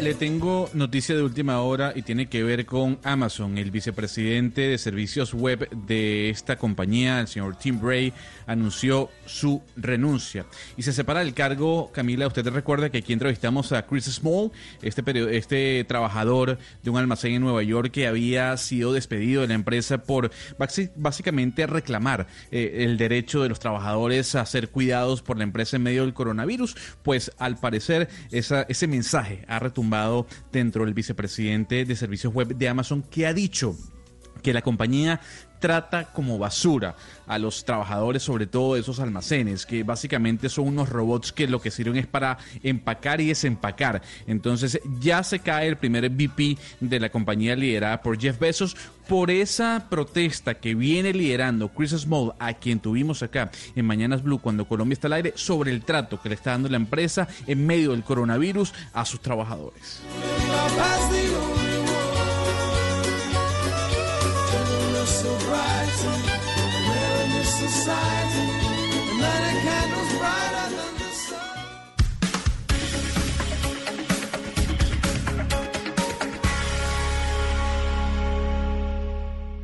Una señal que se enlaza. Regiones conectadas a través de un dial. A través de un dial. Oscar Montes, Ana Cristina Restrepo, Hugo Mario Palomar, Diana Mejía, Gonzalo Lázari, Valeria Santos, Rodrigo Pombo y Camila Zuluaga. A partir de este momento, Mañanas Blue se escucha en todo el país. Colombia está al aire. Estamos enfrentando un momento muy difícil, no solo para Colombia, sino para el mundo. No hay que caer en la desesperación, solo ser conscientes de que necesitamos trabajar juntos. Si no tienes que salir de casa, no lo hagas. Si no tienes síntomas, no vayas a urgencias. En el supermercado compra solo lo necesario. No te lleves lo que otros pueden necesitar. Lávate las manos mínimo cada tres horas. No repliques información falsa. No creas en cadenas de WhatsApp. Para eso estamos acá, para informarte. Al coronavirus lo derrotaremos si todos nos sacrificamos por el otro. Por eso, desde Mañanas Blue, cuando Colombia está al aire, te decimos que aquí estamos para trabajar en equipo, para informarte, porque esta coyuntura necesita de todos. Blue Radio, la nueva alternativa. Son las 12 del día, tres minutos, y nos conectamos con ustedes nuevamente a nivel eh, nacional. Saludamos a toda la gente que empieza a conectarse a través de Facebook Live y además porque volvemos a la discusión que estábamos teniendo hace algunos minutos y que sin duda alguna es la discusión que está teniendo el país. Lo que, lo que reveló la revista Semana sobre las carpetas o perfilamientos a periodistas, a políticos, a líderes sociales, etcétera, etcétera. Y lo que nos queremos preguntar en este programa es si este perfilamiento, este seguimiento a periodistas se está convirtiendo en una política de Estado y en una política de Estado del presidente Iván Duque. ¿Y por qué hablamos de política de Estado del presidente Iván Duque? Porque Valeria habíamos mencionado que esta no es la primera vez que se habla de perfilamientos a periodistas o de algún tipo de relación extraña con los periodistas. Acuérdese usted también que tuvimos una publicación de la Liga contra el Silencio, este eh, conglomerado de medios entre otras cosas, en donde hablaban de cómo desde la Casa de Nariño había uno de los asesores, altos consejeros del presidente Iván Duque, que estaba participando en el desprestigio a través de redes sociales de periodistas. Y no es la primera vez que se habla de este tipo de temas en el gobierno del presidente Iván Duque. Se está hablando de algo sistemático, estamos hablando de que ya es una política de Estado de parte de este gobierno, a pesar de que hemos visto que el presidente Duque se ha pronunciado y ha dicho que rechaza cualquier tipo de seguimiento a periodistas. Pues sí, además Camila, pues aparte de lo que usted cuenta que eran esta bodeguita orivista que hablamos acá bastante de eso, pues también desde que el presidente Iván Duque se posicionó ha habido muchos escándalos dentro de los militares y dentro del ejército específicamente y la forma como han utilizado la inteligencia. La revista Semana ha sido la encargada de revelar parte de estos escándalos, eh, chuzadas del ejército la Corte Suprema de Justicia, seguimiento de periodistas a la revista Semana. También vimos una lista de oposición que de pronto sacó eh, el ejército por Twitter. En este momento estamos hablando de perfilamiento y listas a periodistas. Entonces uno se pregunta, pues, ¿qué entiende el ejército por oposición? ¿Cómo está monitoreando y por qué está monitoreando el ejército la oposición? ¿Por qué se consideran a periodistas independientes o críticos del gobierno de pronto una amenaza? Eh, a la seguridad nacional, qué es lo que está pasando y pues ya vale la pena pues entenderlo porque ya lleva el gobierno diciendo que está investigando y está investigando, pero pues no ha habido respuestas específicas sobre el tema, Camila. Por eso permítame saludar a Jonathan Bock, que es eh, de la FLIP, de la Fundación para la Libertad de Prensa. Jonathan, bienvenido. Gracias por acompañarnos y esa es la pregunta que yo quiero hacerle. Yo sé que muchos ha hablado sobre el tema de los militares, del ejército, las carpetas, etcétera, etcétera, pero estamos viendo en este gobierno, en el gobierno del presidente Duque, como un accionar sistemático en contra eh, de periodistas o de persecución de periodistas, de buscar qué es lo que están haciendo, cómo están trabajando, de desprestigiarlos y demás? Hola Camila, buenas tardes a ti y a toda la mesa. Pues yo creo que esa es la pregunta que, que sin duda está, está rondando y con la que le tenemos que dar varias vueltas. Eh, yo no quisiera creer que esto se trata de una política de, de este gobierno. Sin embargo, hay varios eh, momentos y situaciones que son de la máxima gravedad que no han tenido la respuesta más favorable por parte del gobierno y tampoco hemos visto que se hayan tomado acciones, ¿no? Eh, como estaban mencionando, pues tenemos el caso de la lista de oposición que apareció en el ejército, tenemos todo este caso de la, de la bodeguita, que yo creo que de alguna manera eh, no la podemos sacar dentro del rompecabezas de piezas que está, eh, de lo que estamos conociendo. Eh, porque si entendemos que esto que acabamos de conocer es parte de una espionaje o de, una, de unas indicaciones políticas, pues sí estaría muy relacionado con, eh, con, lo que se llamó, con lo que se conoció como la bodeguita. Eh, creo que en este momento es en el que el gobierno tiene que eh, dar un paso muy firme que sirva para restablecer también la confianza en, el gobierno y que sirva también para mandar ese mensaje que precisamente esto no es una política de, su gobierno, que los periodistas no son considerados como enemigos, que los periodistas no son no son criminales y hasta ahora eh, pues eh, creo que, que le falta, ¿no? Que le falta entender la magnitud de lo que está sucediendo. Eh, Pero Jonathan, permítame, permítame, yo lo interrumpo ahí porque usted dice lo de la, lo de la bodeguita no lo podemos eh, dejar de lado y no lo podemos apartar de la ecuación. Y yo por qué le hablo de la bodeguita y por qué le encuentro yo por lo menos una relación a lo que conocimos de las carpetas este fin de semana en la revista Semana. Y es que una de las declaraciones que aparece de las fuentes de la revista Semana dice que una de las de, las funciones de esa información que se encontraba era precisamente para después vendérsela a portales digitales que eran afines al gobierno. Y uno sí, sí, está viendo que últimamente o desde hace algún tiempo hay unos portales que se dicen periodísticos y que esa es la fachada que presentan, que son afines al gobierno y que tienen información eh, y uno dice, oiga, ¿será que esa información la están consiguiendo entonces de inteligencia militar? Sí, eso digamos que, que, entre las eh, conclusiones a las que uno puede llegar es que efectivamente se entendía que la información que querían buscar de los periodistas era precisamente una moneda que les sirviera a ellos utilizar cuando salieran investigaciones, es decir, una, una manera de poder tener eh, datos, eh, fotografías o con quién se entrevistaba o fuentes que los pudieran encasillar y que pudieran fácilmente decir, no, pero es que determinado periodista hace parte de o es simpatizante de las FARC o hace parte de, eh, de, algún grupo político y de una orilla ideológica. Sí, yo creo que eh, sí es parte también como de, de, la ecuación y estoy de acuerdo y creo que ese es uno de los puntos en los que toca profundizar más para ver si esta red es aún más compleja. y que tiene un brazo también que, que se estaba desplegando por redes sociales y que está alimentando portales que eh, se ocupan de desprestigiar o de acusar eh, de manera eh, pues injusta sobre todo a periodistas y a medios de comunicación. Claro, Jonathan, a mí me gustaría volver sobre su eh, respuesta inicial porque me parece que es sensata y pone unas buenas coordenadas ecuánimes, yo no diría objetivas y neutrales, pero sí bastante justas en este debate. Una cosa es una política de Estado, otra cosa es una política de gobierno y otra cosa es ciertamente la sistematicidad que de pronto se ha podido venir encontrando a lo largo de estas investigaciones.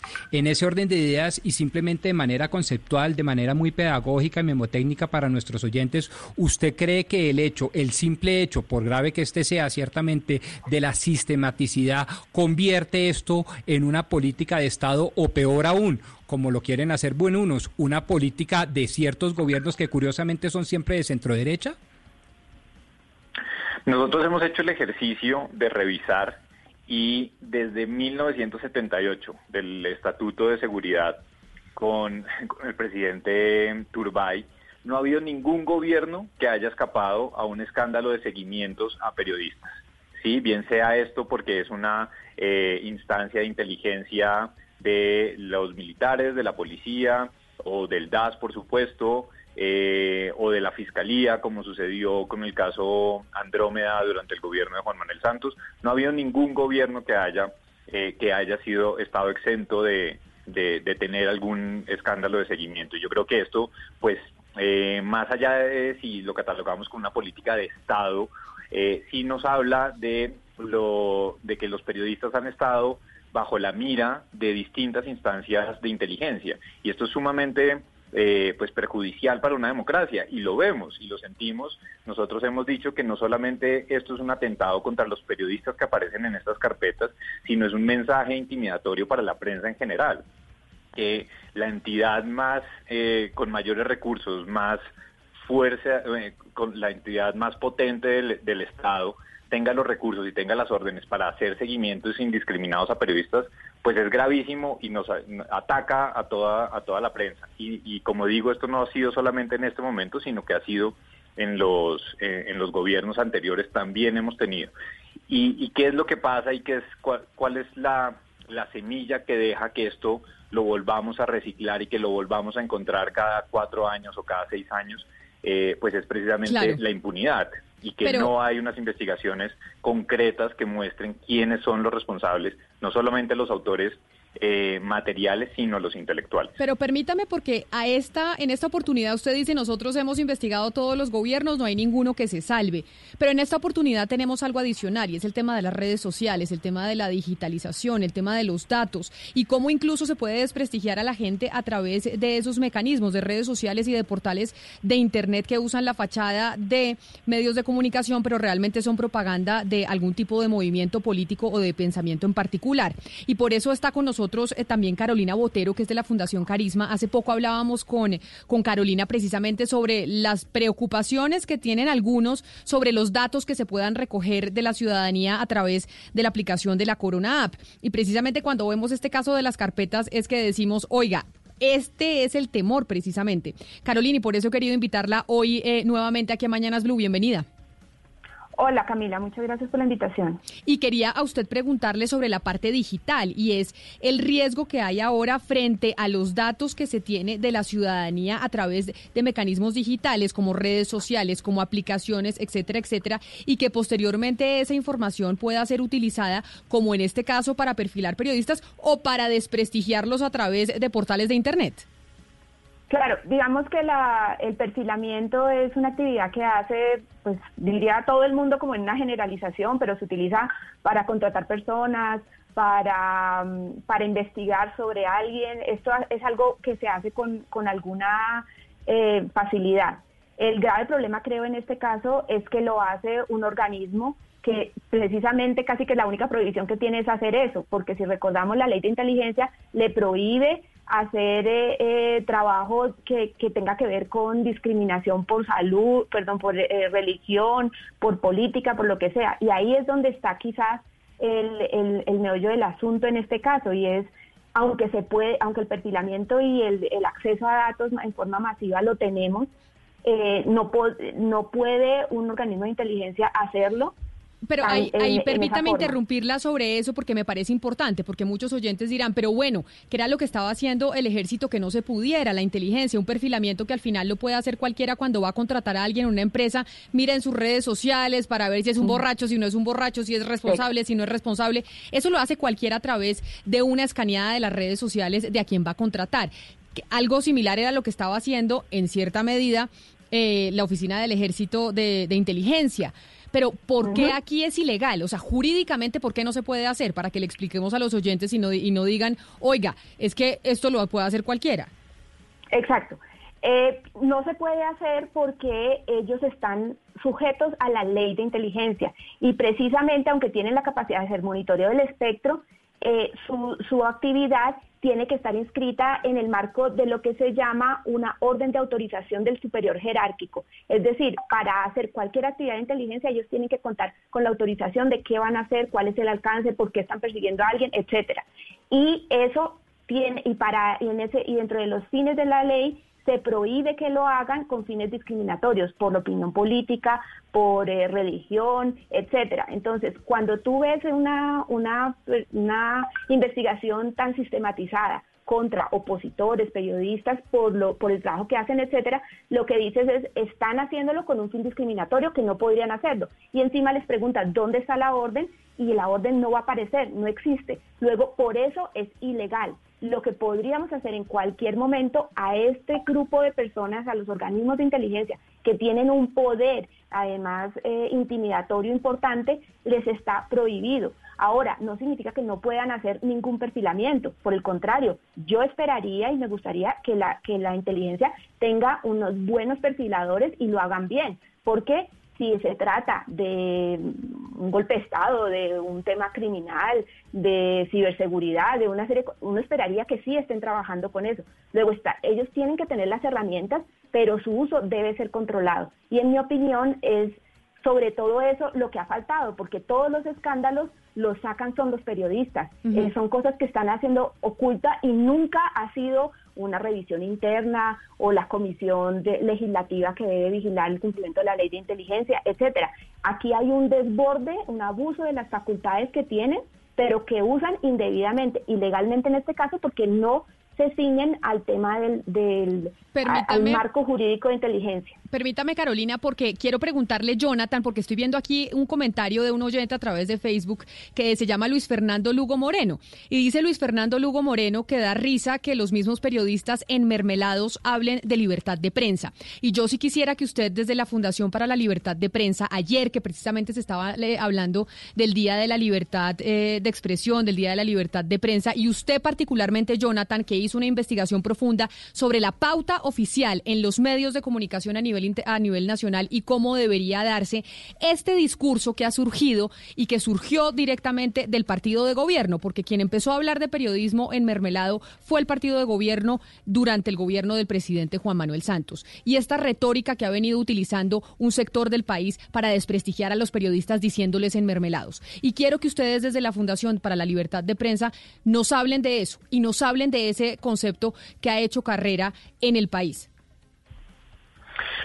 Pues yo creo, Camila, que, que ese es un punto fundamental y, lo que yo me refería al principio eh, sobre la necesidad de que el presidente Iván Duque eh, entienda y se comprometa más con el periodismo independiente, parte de ahí precisamente, parte de mandar un mensaje de respeto total a, la prensa, de, de acabar con esa etiqueta que están poniendo de periodismo enmermelado, que es muy, eh, que es una etiqueta fácil y sencilla de utilizar en redes sociales, eh, pero que no solamente es eso, sino que va generando daño y va haciendo que una mella entre varias eh, partes interesadas seguramente en eh, poder desacreditar a los periodistas, sobre todo cuando estos sacan eh, investigaciones que Pero pueden además- significar Además, Jonathan, con algo adicional, y es que se, se le sumó, y también es algo que uno está viendo constantemente y publicado a través de estos portales que uno no sabe si son periodísticos o de propaganda o lo que le están haciendo la tarea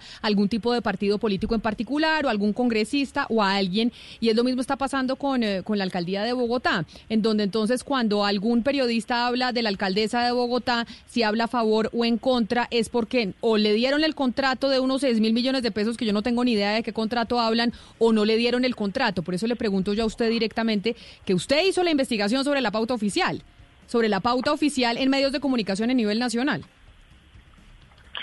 Sí, sí, sí, Camila, y, y ahí es- es- estoy completamente de acuerdo y el mensaje por eso tiene que ser muy claro y el mensaje tiene que ser al presidente, que tiene que venir de él y tiene que eh, decir que esto es un eh, que, que este es un país y esto es una democracia donde se respeta el trabajo de los periodistas y donde de ninguna manera se puede permitir este tipo de, etiquetas de periodismo enmermelado. Eso es un tema eh, puntual y yo creo que, eh, que sobre esto, y es algo que quiero subrayar también, es importante respaldar y apoyar eh, y arropar a los periodistas en este momento especial, porque pongámonos en los zapatos de un periodista que no tenía ni idea, por supuesto, que estaba siendo objeto de estos perfilamientos eh, y se encuentra en estas carpetas, un periodista joven que está empezando la carrera o un periodista veterano, da igual, eh, aquí estaban eh, por igual estaban siguiendo a fotógrafos, a freelance, a independientes, jóvenes, veteranos, a todos, y este es el momento de arropar y de mandar un mensaje de que la labor que ellos están haciendo es una labor fundamental para la democracia,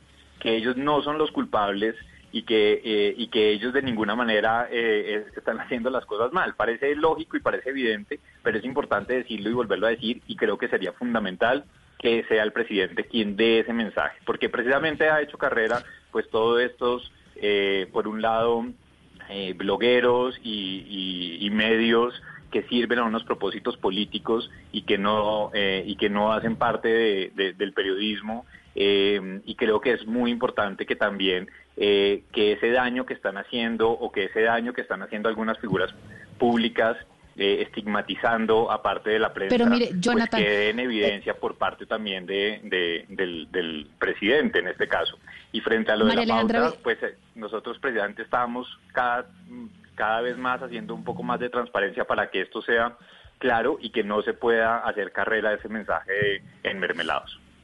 María Alejandra Villamizar, una de las periodistas que fue, digamos, perfilada por, por la inteligencia eh, del ejército, justamente trinó ayer o hoy diciendo que el fiscal general de la Nación, el señor Barbosa, y además el señor Rafael Guarín, habían puesto unos trinos ya como funcionarios estigmatizando el trabajo que ella había hecho con el ELN, unas entrevistas específicas diciendo que esto era básicamente pues una apología pues al, al delito, que, que se permitiera y que era vergonzoso que se le permitiera a grupos terroristas del ELN tener espacios de entrevistas en medios de comunicación. Y después uno, eh, reglón aparte, ve cómo la inteligencia del ejército empieza a perfilarla. ¿Usted cree que esta clase de, de afirmaciones por parte de servidores públicos que estigmatizan el trabajo de medios de comunicación está teniendo unos efectos y también podría ser una de las posibles causas por las cuales eh, esto lleva, digamos, a que, el, a que el ejército haga estos trabajos de perfilamiento?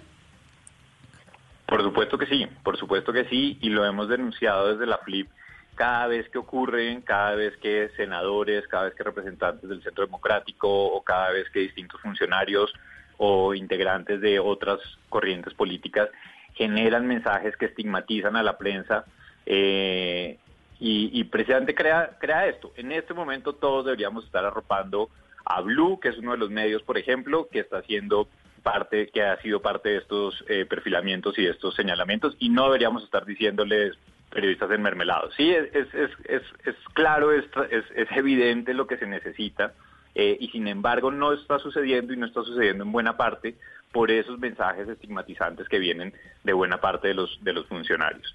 Entonces, eh, esto es inadmisible y esto es lo que necesitamos, que haya una voz fuerte dentro del gobierno eh, y, y, y, que diga precisamente esto, para que pues no se siga estigmatizando, no se siga señalando al periodista como el, el culpable, como quien está haciendo eh, eh, pues la, una tarea para, para, para algún eh, expresidente o para algún funcionario, ¿no? Creo que, que, este es el momento de arropar a, a, la prensa. Que es lo que ha hecho Carrera, así es. Eh, Gonzalo, de hecho tenemos pregunta de los oyentes precisamente sobre eso, sobre lo que estamos hablando de la forma en que se está estigmatizando periodistas y demás. Pues más, más que preguntas son comentarios que nos están llegando, Camila, y yo secundo lo que usted mencionaba hace cuestión de minutos, ¿no? Eh, cómo nos están llamando que somos trabajadores de la izquierda, que trabajamos para Cuba, que algunos periodistas trabajan para Al Qaeda, que estamos enmermelados, que no dejamos gobernar, que si somos comunistas, etcétera, etcétera. Eh, señor Bock, usted habla de que hace falta que una voz fuerte eh, salga al aire y comente, básicamente le dé un paradón a esta cantidad de mensajes que están llegando en contra de los periodistas. Pero usted no cree que el daño ya está hecho? ¿Usted cree que si el presidente o expresidente Álvaro Uribe sale a decir no se meta más con los periodistas, bájenle un poco el tono, ¿eso va a ocurrir? ¿O ya el daño está hecho? No, pues, por supuesto que el daño ya está hecho, ¿no? Ya tenemos que, que, que, que remitirnos a esto que acaba de conocerse eh, y es que son decenas de periodistas donde hay anotaciones en las carpetas puntualmente que dice, este es un simpatizante de las FARC este es un simpatizante de eh, la causa eh, chavista bolivariana, eh, este es musulmán. Eh, sí, son anotaciones y son conclusiones que generan estigmatizaciones o por su y, y, además en muchos casos, pues hay que decirlo, erróneas, ¿no? Que no son que no son reales y que no y que no debería importar, sí. Si yo si yo simpatizara con la causa chavista o si yo simpatizara con con, eh, con alguna otra corriente ideológica, pues eso no es motivo suficiente para que el ejército me esté haciendo perfilamientos y, y, y, y me tenga en sus carpetas y me tenga como un objetivo y hagan análisis de mí en ese sentido. Entonces, el daño ya está hecho, por supuesto, eh, y estamos en un punto de quiebre en el que es indispensable que estas voces, eh, bien sea de figuras eh, políticas tan importantes en el país como del senador Uribe, pero por supuesto que esto tiene que estar en cabezas del presidente. Eh, quienes tienen que mandar ese mensaje, porque de lo contrario lo que están haciendo es alimentar pues precisamente esto que estamos viendo. También nos acompaña Ignacio Gómez. Ignacio Gómez trabaja en Noticias 1, es el subdirector de Noticias 1, pero además uno de los creadores también de la Fundación para la Libertad de Prensa, uno de los primeros miembros eh, de la FLIP. Ignacio, bienvenido, gracias por acompañarnos y sumarse a, a esta discusión. Ignacio, usted pertenece a uno de los medios de comunicación que más se ha estigmatizado, que los acusan de estar eh, en contra del gobierno, del centro democrático, del uribismo, etcétera, etcétera. Yo le pregunto a usted, ¿usted cree que esto que estamos viendo hoy, usted lleva mucho tiempo en el, en el oficio, es eh, básicamente una política de Estado frente a los periodistas? Jonathan dice, esperemos que no, por eso tenemos que eh, pues esperar un pronunciamiento contundente y sólido del, de parte del presidente de la República. Pero con lo que hemos visto, ¿usted cree que acá hay un accionar sistematizado en contra de los periodistas? Eh, yo creo que, que, que, que no es, como lo planteaba alguien en la mesa, una política de gobierno, digamos que eso tiene una especificidad eh, de los gobiernos, sino que efectivamente hay pruebas contundentes, históricas, eh, judicialmente eh, radicadas y judicialmente embolatadas también, de que esto es una política de Estado. Repito, no se trata de un gobierno. Ayer precisamente eh, estaba yo trinando que a mí me, me, me interceptaron y de eso hay pruebas y todo fue denunciado desde el Viper. El Viper, el Telefax, el, eh, no podían interceptar la, máquina de escribir en 1986, pero lo intentaron. Es decir, hay una, hay una estructura policial del gobierno de Colombia dentro de las Fuerzas Armadas que hace ese tipo de cosas. Pero no solo eso, que las hace mal, que las hace mediocremente, que las hace eh, en contra, eh, pasando informes contrarios a los hechos que encuentra. Por ejemplo, la ficha que está publicada en, por Julián Martínez, creo, dice que yo soy de las FARC porque escribí el libro del complot del Copacabana, en donde denunció el tráfico de armas de las FARC y explicó sus rutas y sus protagonistas. Dice que yo soy del ELN porque escribí la última misión de Werner Maus, donde denuncio las negociaciones de un alemán, del gobierno alemán, con el ELN. Entonces, en ese sentido, yo pedía también que me metieran de paraco, porque de lo que he publicado mucho es de paramilitares, o que me metieran como propias tropas, porque he publicado lo de los falsos positivos, porque he publicado muchas historias de corrupción militar y sobre todo del involucramiento de la cúpula militar en, en crímenes de lesa humanidad. Entonces, de lo que se trata es de ser objetivo. Por otra parte, se preguntaban por las consecuencias de esto. Las consecuencias están también documentadas y Jonathan Bock nos puede ampliar eso. Eh, y es que por ahí comenzó el asesinato de Jaime Garzón. A Jaime Garzón, el, el, el, el preámbulo de su asesinato son sus fichas en la inteligencia militar, que fueron encontradas dentro de la investigación judicial, tal como están, son las fichas actuales que le están haciendo a los periodistas. Entonces, Ignacio. el, sí. Sí, perdón, es que quería entrar en, el contenido de esas fichas y precisamente cómo afecta nuestro trabajo, las repercusiones en el trabajo del periodista, porque usted nos dice que esto le ha pasado desde 1996. Cuando uno se da cuenta que hay esta serie de fichas que son vigiladas, que son miradas, en esas fichas, entre otras informaciones, está la relación con las fuentes. A lo largo de los años, para que la gente entienda que no solamente se, trata de, estigmatiz- de, eh, estigmatizar, eh, ¿qué ha pasado con esa relación con las fuentes?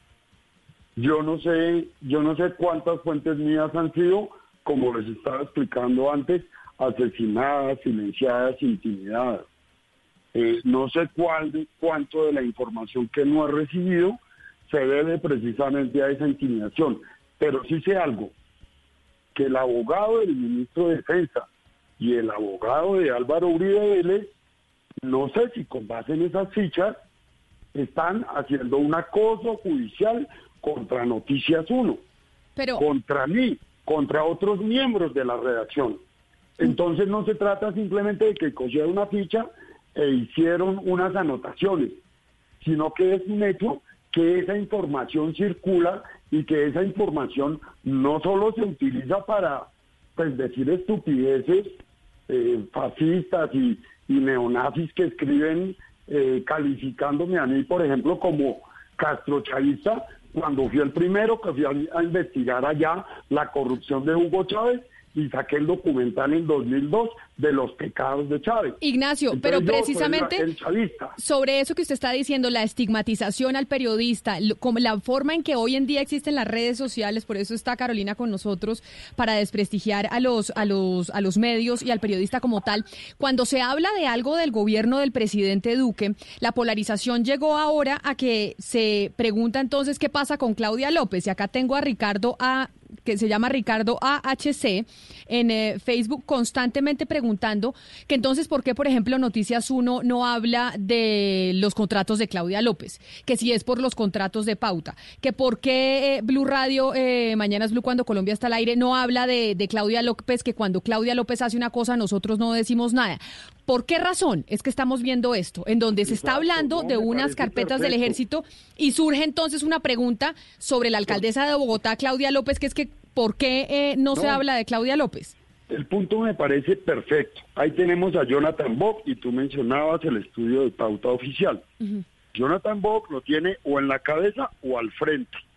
Entonces pueden preguntarle a Jonathan Bock cuánta publicidad ha recibido Noticias 1 de la alcaldía de Claudia López y eh, qué relación tiene esa publicidad con la publicidad que ha recibido cualquier otro medio.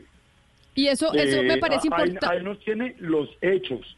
Me Porque importante- Lo importante es que en los grupos de neonazis y de hackers y, de- y organizados por delincuentes de, esta- eh, de Estados Unidos, eh, pues eso es obvio que la información toda es falsa, excepto la que utilizan para dar sus golpes criminales.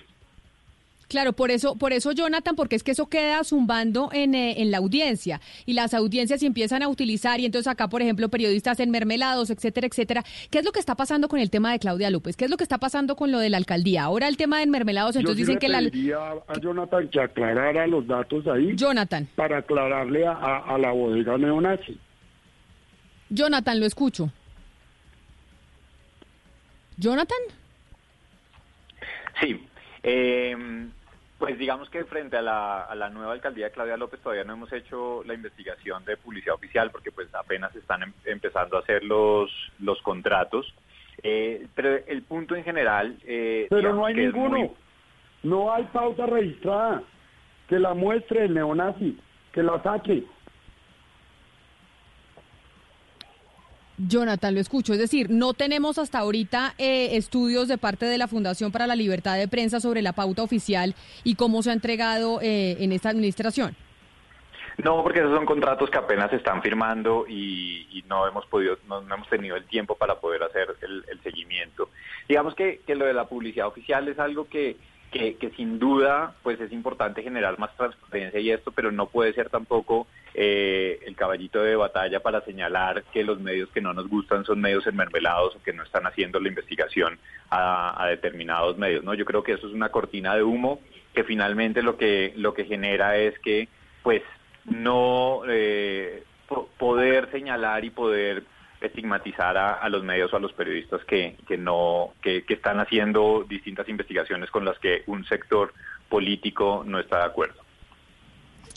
Venga, Ignacio, es que usted acaba de decir, bueno, ya lo, lo- yo lo he escuchado y lo he leído varias, en varias oportunidades hablando de, de estos movimientos neonazis, así como usted los califica, incluso de los hackers que, que actúan desde el exterior, pero eh, obviamente eh, no, no lo hacen de forma aislada. Me imagino que usted con su experiencia ha logrado No, establecer al servicio de quienes están en Colombia esos grupos. documentado.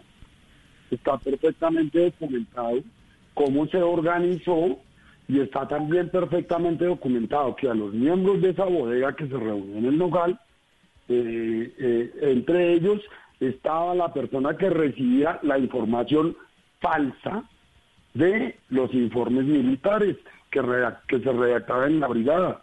Eso es sumar uno más uno. Pero entonces, ahí, Ignacio, lo que estamos diciendo es que estos informes, le- la, la información que está recogiendo inteligencia militar, se está pu- publicando en unos eh, portales. Eso es lo que usted nos está diciendo y que ya es una realidad y que es un Eh, hecho. esa que eso- información la tengo de la revista Semana, ah, que es lo donde mismo. habla que un que un señor que es neonazi y maltratador eh, de mujeres eh, era el que a sueldo publicaba esa información. Y también eh, en esa misma fotografía del Club El Nogal de la bodega uribista eh, está un criminal de Estados Unidos, Carlos Escobar, un señor que robaba tarjetas de crédito, que robaba claves de tarjetas de crédito. Sí. Sobre, sobre, eso, sobre eso me gustaría preguntarle a Carolina Botero, que ella en su primera intervención hablaba, y ante la gravedad de lo que se está descubriendo, lo que tiene que ver con el ejército y con las fuerzas militares, Carolina, hablaba de este tipo de organizaciones jerarquizadas, en las que hay un mando superior. Qué, qué, bueno, qué bueno sería que este tipo de investigaciones eh, escalara hasta donde tendría que escalar, es decir, hasta donde están aquellas personas con mando, que son las que dan las órdenes, porque digamos los mayores y los coroneles reciben órdenes. Carolina, en estos casos, ¿cómo se puede escalar las investigaciones hasta los mandos superiores para definir ahí sí una política de gobierno, ahí sí una política de Estado? Eso quizás es una de las cosas más complicadas, como decía Jonathan al principio, la, la impunidad existe desde hace años frente a este tipo de, escándalos que destapa la, prensa y no se ha logrado saber quién es, cómo ni dónde. Eh, por tanto, es quizá una de las cosas más complicadas. De hecho, una de las cosas más interesantes también que ha desvelado los escándalos de semana, incluido el de enero, es que en ocasiones hay corrupción. Es decir, no se puede ni siquiera eh, descartar otras como la corrupción. Eh, se menciona que en ocasiones eh, esta información se vende a otros para que sean utilizadas. Entonces puede que haya cadena de mando, pero puede que también estemos frente a casos donde, donde el, tema es corrupción. Eh, una de las de los de los quizás temas que a nosotros nos ha interesado más hablar es de la necesidad de crear controles más efectivos para las facultades de inteligencia. Yo le voy a pedir un favor, Carolina, para que le, es importante escucharla, que usted le ponga mute a su computador, porque si no la vamos a oír doble. Tiene que ponerle mute a su micrófono en el computador, porque si no, eh, no la oímos muy bien. Y creo que Nacho estaba tratando de decir algo mientras Carolina estaba hablando. Sí, que es que Carolina y varios han asumido que la información dice que se le que se le vendía esa información a algunos portales y esa no es la información. La información es que a esos portales se les pagaba por publicar, que es exactamente lo contrario. No, de acuerdo, eh, Nacho. Estoy de acuerdo contigo en el sentido de que eso también, pero estoy diciendo que en enero había unos no, eso era así. Eso, el, el, no hay portales comprando información, no es un también, es un envende. El punto es que la investigación tiene que ser mucho más profunda porque aparentemente se usan todas las posibilidades.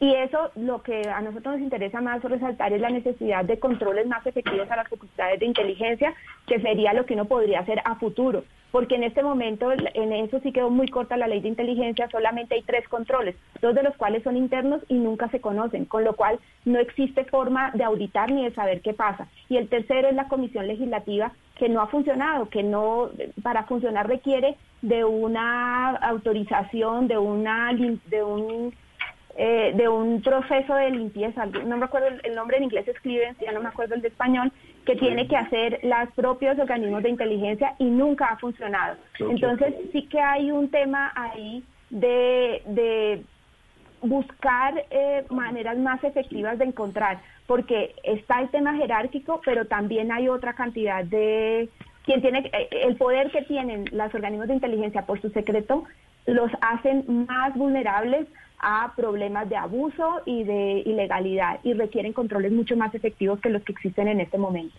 Carolina, de lo que hemos sabido hasta ahora, de los métodos que, se utilizaron para hacer este tipo de perfilamientos, pues está el, Open Source Intelligence, que es lo que usaba la CIA, o, la mirada a redes sociales, que es algo pues muchísimo más simple e inclusive más, eh, es decir, mucho más burdo. Pero aquí no estamos hablando solamente de eh, ese perfilamiento de periodistas, sino que también entraron una serie de personas, ciudadanos, que, que son ciudadanos que no tienen, pues no, no tienen eh, la visibilidad que tiene un periodista o que no publica como un periodista. Y en ese caso la ley de inteligencia que estipularía frente al tratamiento de estos ciudadanos. Le doy un, ejemplo de lo que publicaba semana. Hay una ciudadana que se llama Claudia Calao y ella sale entre las personas, inclusive sale la, foto de ella y uno dice aquí cuál es el tratamiento que se le da eh, frente a, ciudadanos que son, eh, digamos, vigilados de esta manera. No hay, digamos que los periodistas tienen una protección especial, que es incluso constitucional, pero igual una cualquier persona eh, no, como ciudadana, lo que espera de, las, de los organismos del Estado es que los protejan de sus, eh, de, de, protejan sus derechos y no que los vulneren. Por lo tanto, se aplica exactamente igual. Está prohibido hacer una, hacer eh, trabajo de inteligencia en temas por raza, opinión política, eh, etcétera. Y en el caso de Claudia Calao, si no estoy mal, ella es una ambientalista, lo que nos pone también en otro proceso de cuáles son los intereses que existen detrás, porque se amplía, o sea, es como si todas las personas que tienen algún interés eh, o una posición en contra de políticas de Estado, pues tuvieran, eh, eh, estuvieran, es, hubiera como una red que las atrapara en el tema de inteligencia. Y eso es lo que está prohibido. Repito, aquí hay un problema gravísimo de controles, no se sabe qué, ni quién, ni cómo.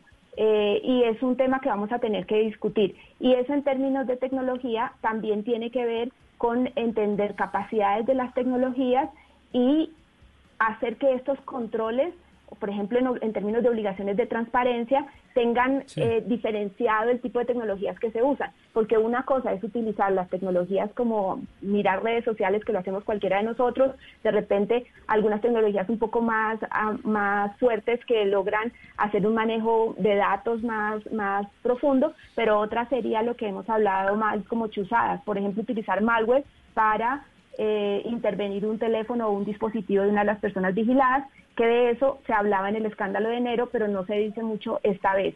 Entonces, lo que esperamos como ciudadanos Sí. es que Ya. se nos aplique correctamente las garantías eh, pues, las garantías de derechos humanos. Claro. La, la, la cosa es tan grave, Nacho, y aprovecho, perdón, Ignacio Gómez de Noticias 1, que eh, yo lo conocí a usted por allá en el año 2000-2001, eh, antes de que entrara en escena eh, siquiera el presidente Uribe y muchísimo menos el actual presidente Duque. Eh, en, en la Universidad de Harvard, en la Facultad de Gobierno, tuvimos la oportunidad de ir juntos a unas clases con el expresidente de Ecuador y eso. Eso me lleva a preguntarle sobre un tema que me ronda en la cabeza a propósito de la investigación de la revista Semana y es cuál debería ser, a juicio de ustedes, la diferencia entre eh, digamos, la estigmatización propia de un escenario político, de injurias y calumnias que van y vienen, de información incompleta, desarticulada, descontextualizada, y el ámbito eminentemente jurídico, es decir, la interceptación Perfecto. ilegal, delictual y criminal. Perfecto.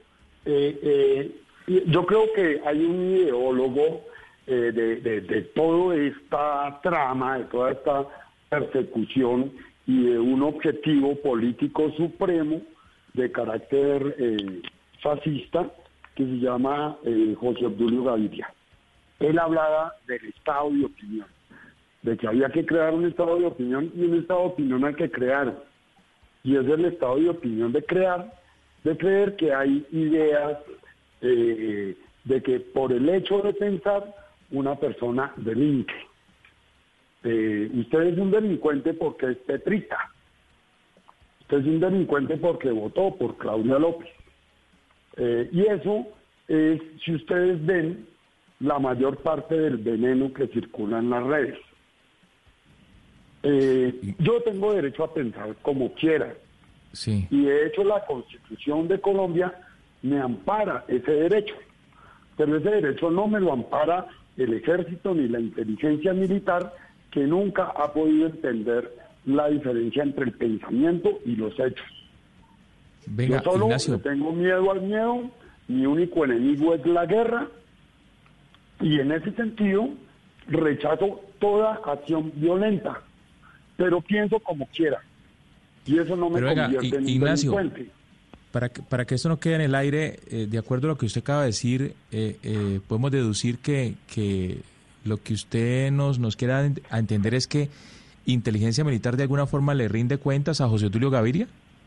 Sí, señor, perfectamente, que todo esto es una estructura que tiene que ver con la creación de un ambiente psicológico eh, que abra un espacio para eh, una ideología fascista que la Pero, cúpula Nacho. militar siempre ha querido y que ahora tiene eh, eh, aliados políticos dentro del partido de gobierno para llevar a cabo ese proyecto. Pero entonces, si usted dice que aquí inteligencia militar le está entregando eh, información, por ejemplo, a senadores del Centro Democrático como José Obdulio Claro. Gaviria, ¿serían esos mismos no estoy senadores? diciendo eso, estoy diciendo que esto corresponde a una estrategia organizada. Estamos hablando de quiénes son las cabezas. Ajá. Entonces pongámoslo en las palabras del senador José Obdulio Gaviria. Este es el estado de opinión que él está pidiendo desde que comenzó a ser el, el, el director del supuesto centro de pensamiento uribista. Pero eso quiere decir entonces que ese centro de pensamiento uribista, algunos congresistas, algunos políticos que vemos constantemente en redes sociales asusando el ambiente, son los que están detrás de estos eh, portales de, de no Internet. solo eso, sino manejando blogueros, usted los ve en fotos con ellos, eh, eh, haciendo fiestas con ellos, dándole plata a ellos, teniéndolos como miembros de sus UTL. Eh, esto no es una cosa oculta. Pues, eh, Pero mire, pero- Valeria, pero es que tengo al general Navarro en la línea. Permítame porque quiero despedir a los eh, invitados, pero porque nos quedan solo 10 minutos y son 10 minutos que queremos tener con el general Navarro porque precisamente son los que están dando respuestas sobre esto que está eh, sucediendo y de lo que estamos hablando. Quiero darle las gracias a Jonathan Bock de la Fundación para la Libertad de Prensa. Jonathan, mil gracias. También eh, a Ignacio Gómez de Noticias 1, gracias por haber estado acá con nosotros y también a Carolina Botero de la Fundación Carisma. A todos, mil gracias por analizar lo que está pasando con el periodismo y tratar de responder si esto es una política de Estado y si esto es una política también del gobierno del presidente Duque de estar persiguiendo periodistas o perfilándolos aquellos que no piensan como pues como quiere el gobierno. Así que a los tres mil gracias por estar con nosotros. Y a, Gracias pro- a ustedes. a ustedes mil gracias. Y, per- y permítame porque precisamente a propósito de eso nos acompaña el general Eduardo Enrique Zapateiro, que es el comandante del ejército, y también nos acompaña el general Luis Fernando Navarro, comandante de las fuerzas militares. A los dos, bienvenidos. Mil gracias por, por darnos estos vie- 10 minutos para hablar, a pesar de que ustedes hablaron más temprano en Blue Radio, pero es que hablaron muy temprano y creo que hay mucha gente que no pudo eh, escuchar. Los generales, bienvenidos. Camila, muy muy buenas tardes ya. Muchas gracias por, eh, por, por su tiempo. Un saludo especial para usted, para su mesa de trabajo y para todos quienes la, quienes la siguen en este momento. Y también permítame enviarle un saludo a nuestros soldados y policías. Permítame, yo le pregunto una cosa, general Navarro, y si es una simple inquietud, ¿por qué están dando eh, la cara en los medios de comunicación los dos juntos? ¿Por qué no uno o el otro? ¿Por qué los dos están respondiendo frente a esta situación que se conoció este fin de semana eh, publicado por la revista Semana? Porque porque esto es una esto es una muestra ante la opinión pública nacional y ante todo de que hay una fortaleza y hay una unidad de esfuerzo y hay una unidad de criterio y de concepto y hay una alineación total y absoluta principios y valores institucionales, misión, visión, alineamiento a la ley y cumplimiento de las órdenes del señor ministro, de las órdenes del señor presidente de la República. Esa es la, la, la Ah, imagen perfecto. que queremos mandar y que es una realidad. Eso es lo que queremos eh, queremos mostrarles. Y, y qué bueno entonces, general Navarro, que usted nos dice eso, porque cuando nosotros hablamos con la presidencia de la República para preguntarles sobre eh, cuál es la relación del gobierno del presidente Duque con los periodistas, nos dicen que ustedes desde el ejército, pues son, eh, y desde las fuerzas militares, son los voceros de esta situación. Y me disculpará, no sé si usted pueda respondernos eso, pero pues como nos dicen que ustedes son los voceros, y es, hay un trabajo sistemático en contra de los periodistas que no están de acuerdo o que son críticos del gobierno nacional. ¿Y por qué se lo pregunto, general? Por lo que se publicó en, en las carpetas, de las carpetas en la revista Semana, por lo que se publicó hace un- algunos meses de unas bodegas que están desprestigiando periodistas a través de redes sociales, en donde uno de los que está coordinando esas bodegas es un alto consejero del presidente Iván Duque, el señor eh, Muñoz, y así sucesivamente. ¿Cuál es la política que tiene este gobierno, en, de los, del cual es pues, su jefe, eh, frente a los periodistas? Y qué pena que se lo pregunte a usted, pero como usted está de vocero. Bueno, como, como este, este es un caso que está relacionado con, eh, eh, con la actuación de miembros de fuerzas militares, de manera particular en este caso con el ejército, y por el uso de, recursos asignados a, a esta, a esta fuerza, entonces por eso es que nosotros estamos acá en primera, en primera línea. Las directrices que hemos recibido del señor presidente de la República desde un principio, cuando me, me posesioné como comandante general de las fuerzas militares, es general Navarro. Cero tolerancia con hechos de corrupción y con hechos contrarios a la ley, especial atención y protección con los periodistas, con líderes sociales, con generadores de opinión, con los ese, integrantes de la FARC, porque son un grupo de especial atención de protección y en general de todo el pueblo colombiano y esa, esa es nuestra claro, labor. General de tal forma de que, Camila, sí, aquí no hay, no hay una, no hay una orden, no hay una política en absoluto de, de perseguir a nuestros comunicadores sociales, ni más faltaba. Eso es contrario a la ley y contrario a las órdenes que hemos recibido. Pero, pero le pregunto porque ahorita estábamos escuchando a Ignacio Gómez de Noticias 1, quien ha sido víctima de varias persecuciones, interceptaciones, etcétera, etcétera, y decía, acá hay un tinglado, y un tinglado que se maneja desde la inteligencia militar, en donde esa inteligencia militar puede estar llevando información a miembros políticos del Centro Democrático, el partido de gobierno, y ese partido de gobierno tiene portales de Internet afines, y lo que se conoció este fin de semana es cómo, según testimonios de algunas de las fuentes de Revista Semana, pues esa, esa inteligencia que se conseguía, los datos que se conseguían, terminan siendo publicados y se les paga a esos portales para que los publiquen. Entonces es como si hubiera una relación entre políticos del Centro Democrático, políticos cercanos al presidente Uribe, la inteligencia militar y estos portales que publican esa información. Y por más de que ustedes dicen que hay cero tolerancia, General Navarro, lo que estamos viendo es que otra cosa es la que viene sucediendo desde hace mucho rato ya. Bueno, eh, las aquí como se está se está relacionando y lo que hemos visto y lo que y lo que usted eh, pues nos acaba de, afirmar eh, si hubo algún hecho eh, ilegal un hecho contrario a la ley, las investigaciones que está desarrollando la Fiscalía General de la Nación, la Procuraduría, nos llevarán a determinar quién fue el que infringió la ley y por qué lo, lo, lo, lo estaba haciendo pero realmente dentro de las tareas de la ley de inteligencia está muy claro y nadie puede estar por fuera. Claro, de ese pero ¿qué relación. General Navarro, tienen los militares con los políticos? ¿Y qué tanto se hablan directamente, por ejemplo, con congresistas cercanos al partido de gobierno? O, se, o, congresistas del partido de gobierno, más bien. La relación que nosotros tenemos es una re- relación entre funcionarios, entre funcionarios públicos. Es una relación bajo los conceptos de seguridad y defensa nacional. Eh, por ejemplo, cuando vamos a los consejos de seguridad, ahorita los estamos haciendo virtual en cabeza del señor ministro de la Defensa. Ahí están los congresistas. Ellos son los representantes de las regiones, los representantes de sus comunidades y todo lo que les afecte a esas comunidades nos las están comunicando de manera permanente a nosotros. En lo que a nosotros respecta, esa es la, la línea la línea conductual. Nuestros comandantes militares en regiones, obviamente ellos vienen en una en una permanente comunicación y las y los encuentros abiertos que nosotros hacemos allá en el Congreso de la República. Eh, yo quiero preguntarle, es, general Zapateiro, si cuando usted llegó a reemplazar al general Nicasio, usted intentó sacar algunos, digamos, de los involucrados en el pasado escándalo de semana, incluyendo al general Quirós, y hay versiones que dicen que fue el general, digamos usted, señor Navarro, quien dijo no, mejor movámoslos porque estas personas saben demasiado. ¿Esto es cierto, general Zapateiro, cuando usted llegó, quiso sacar a unos involucrados en ese escándalo y no se lo permitieron? No, en ningún momento. Por eso hoy están a la cabeza de cada sistema. El sistema de inteligencia está el general Mario González Lamprea. Y en el sistema de contrainteligencia está el brigadier general Juan Huertas. Ellos son los que en este momento están liderando esos dos sistemas tan importantes para la nación, que es la inteligencia.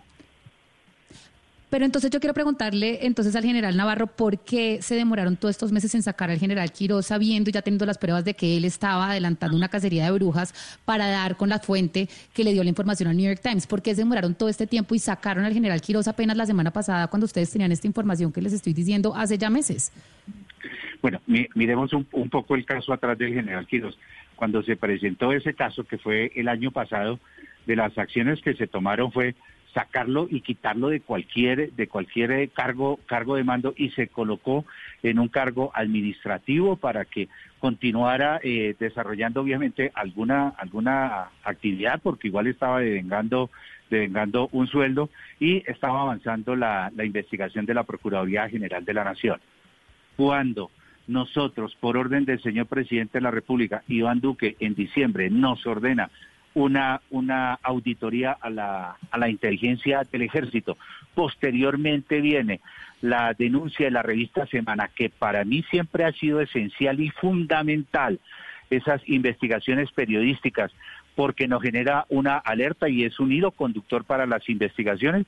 Entonces, ¿qué ordenamos?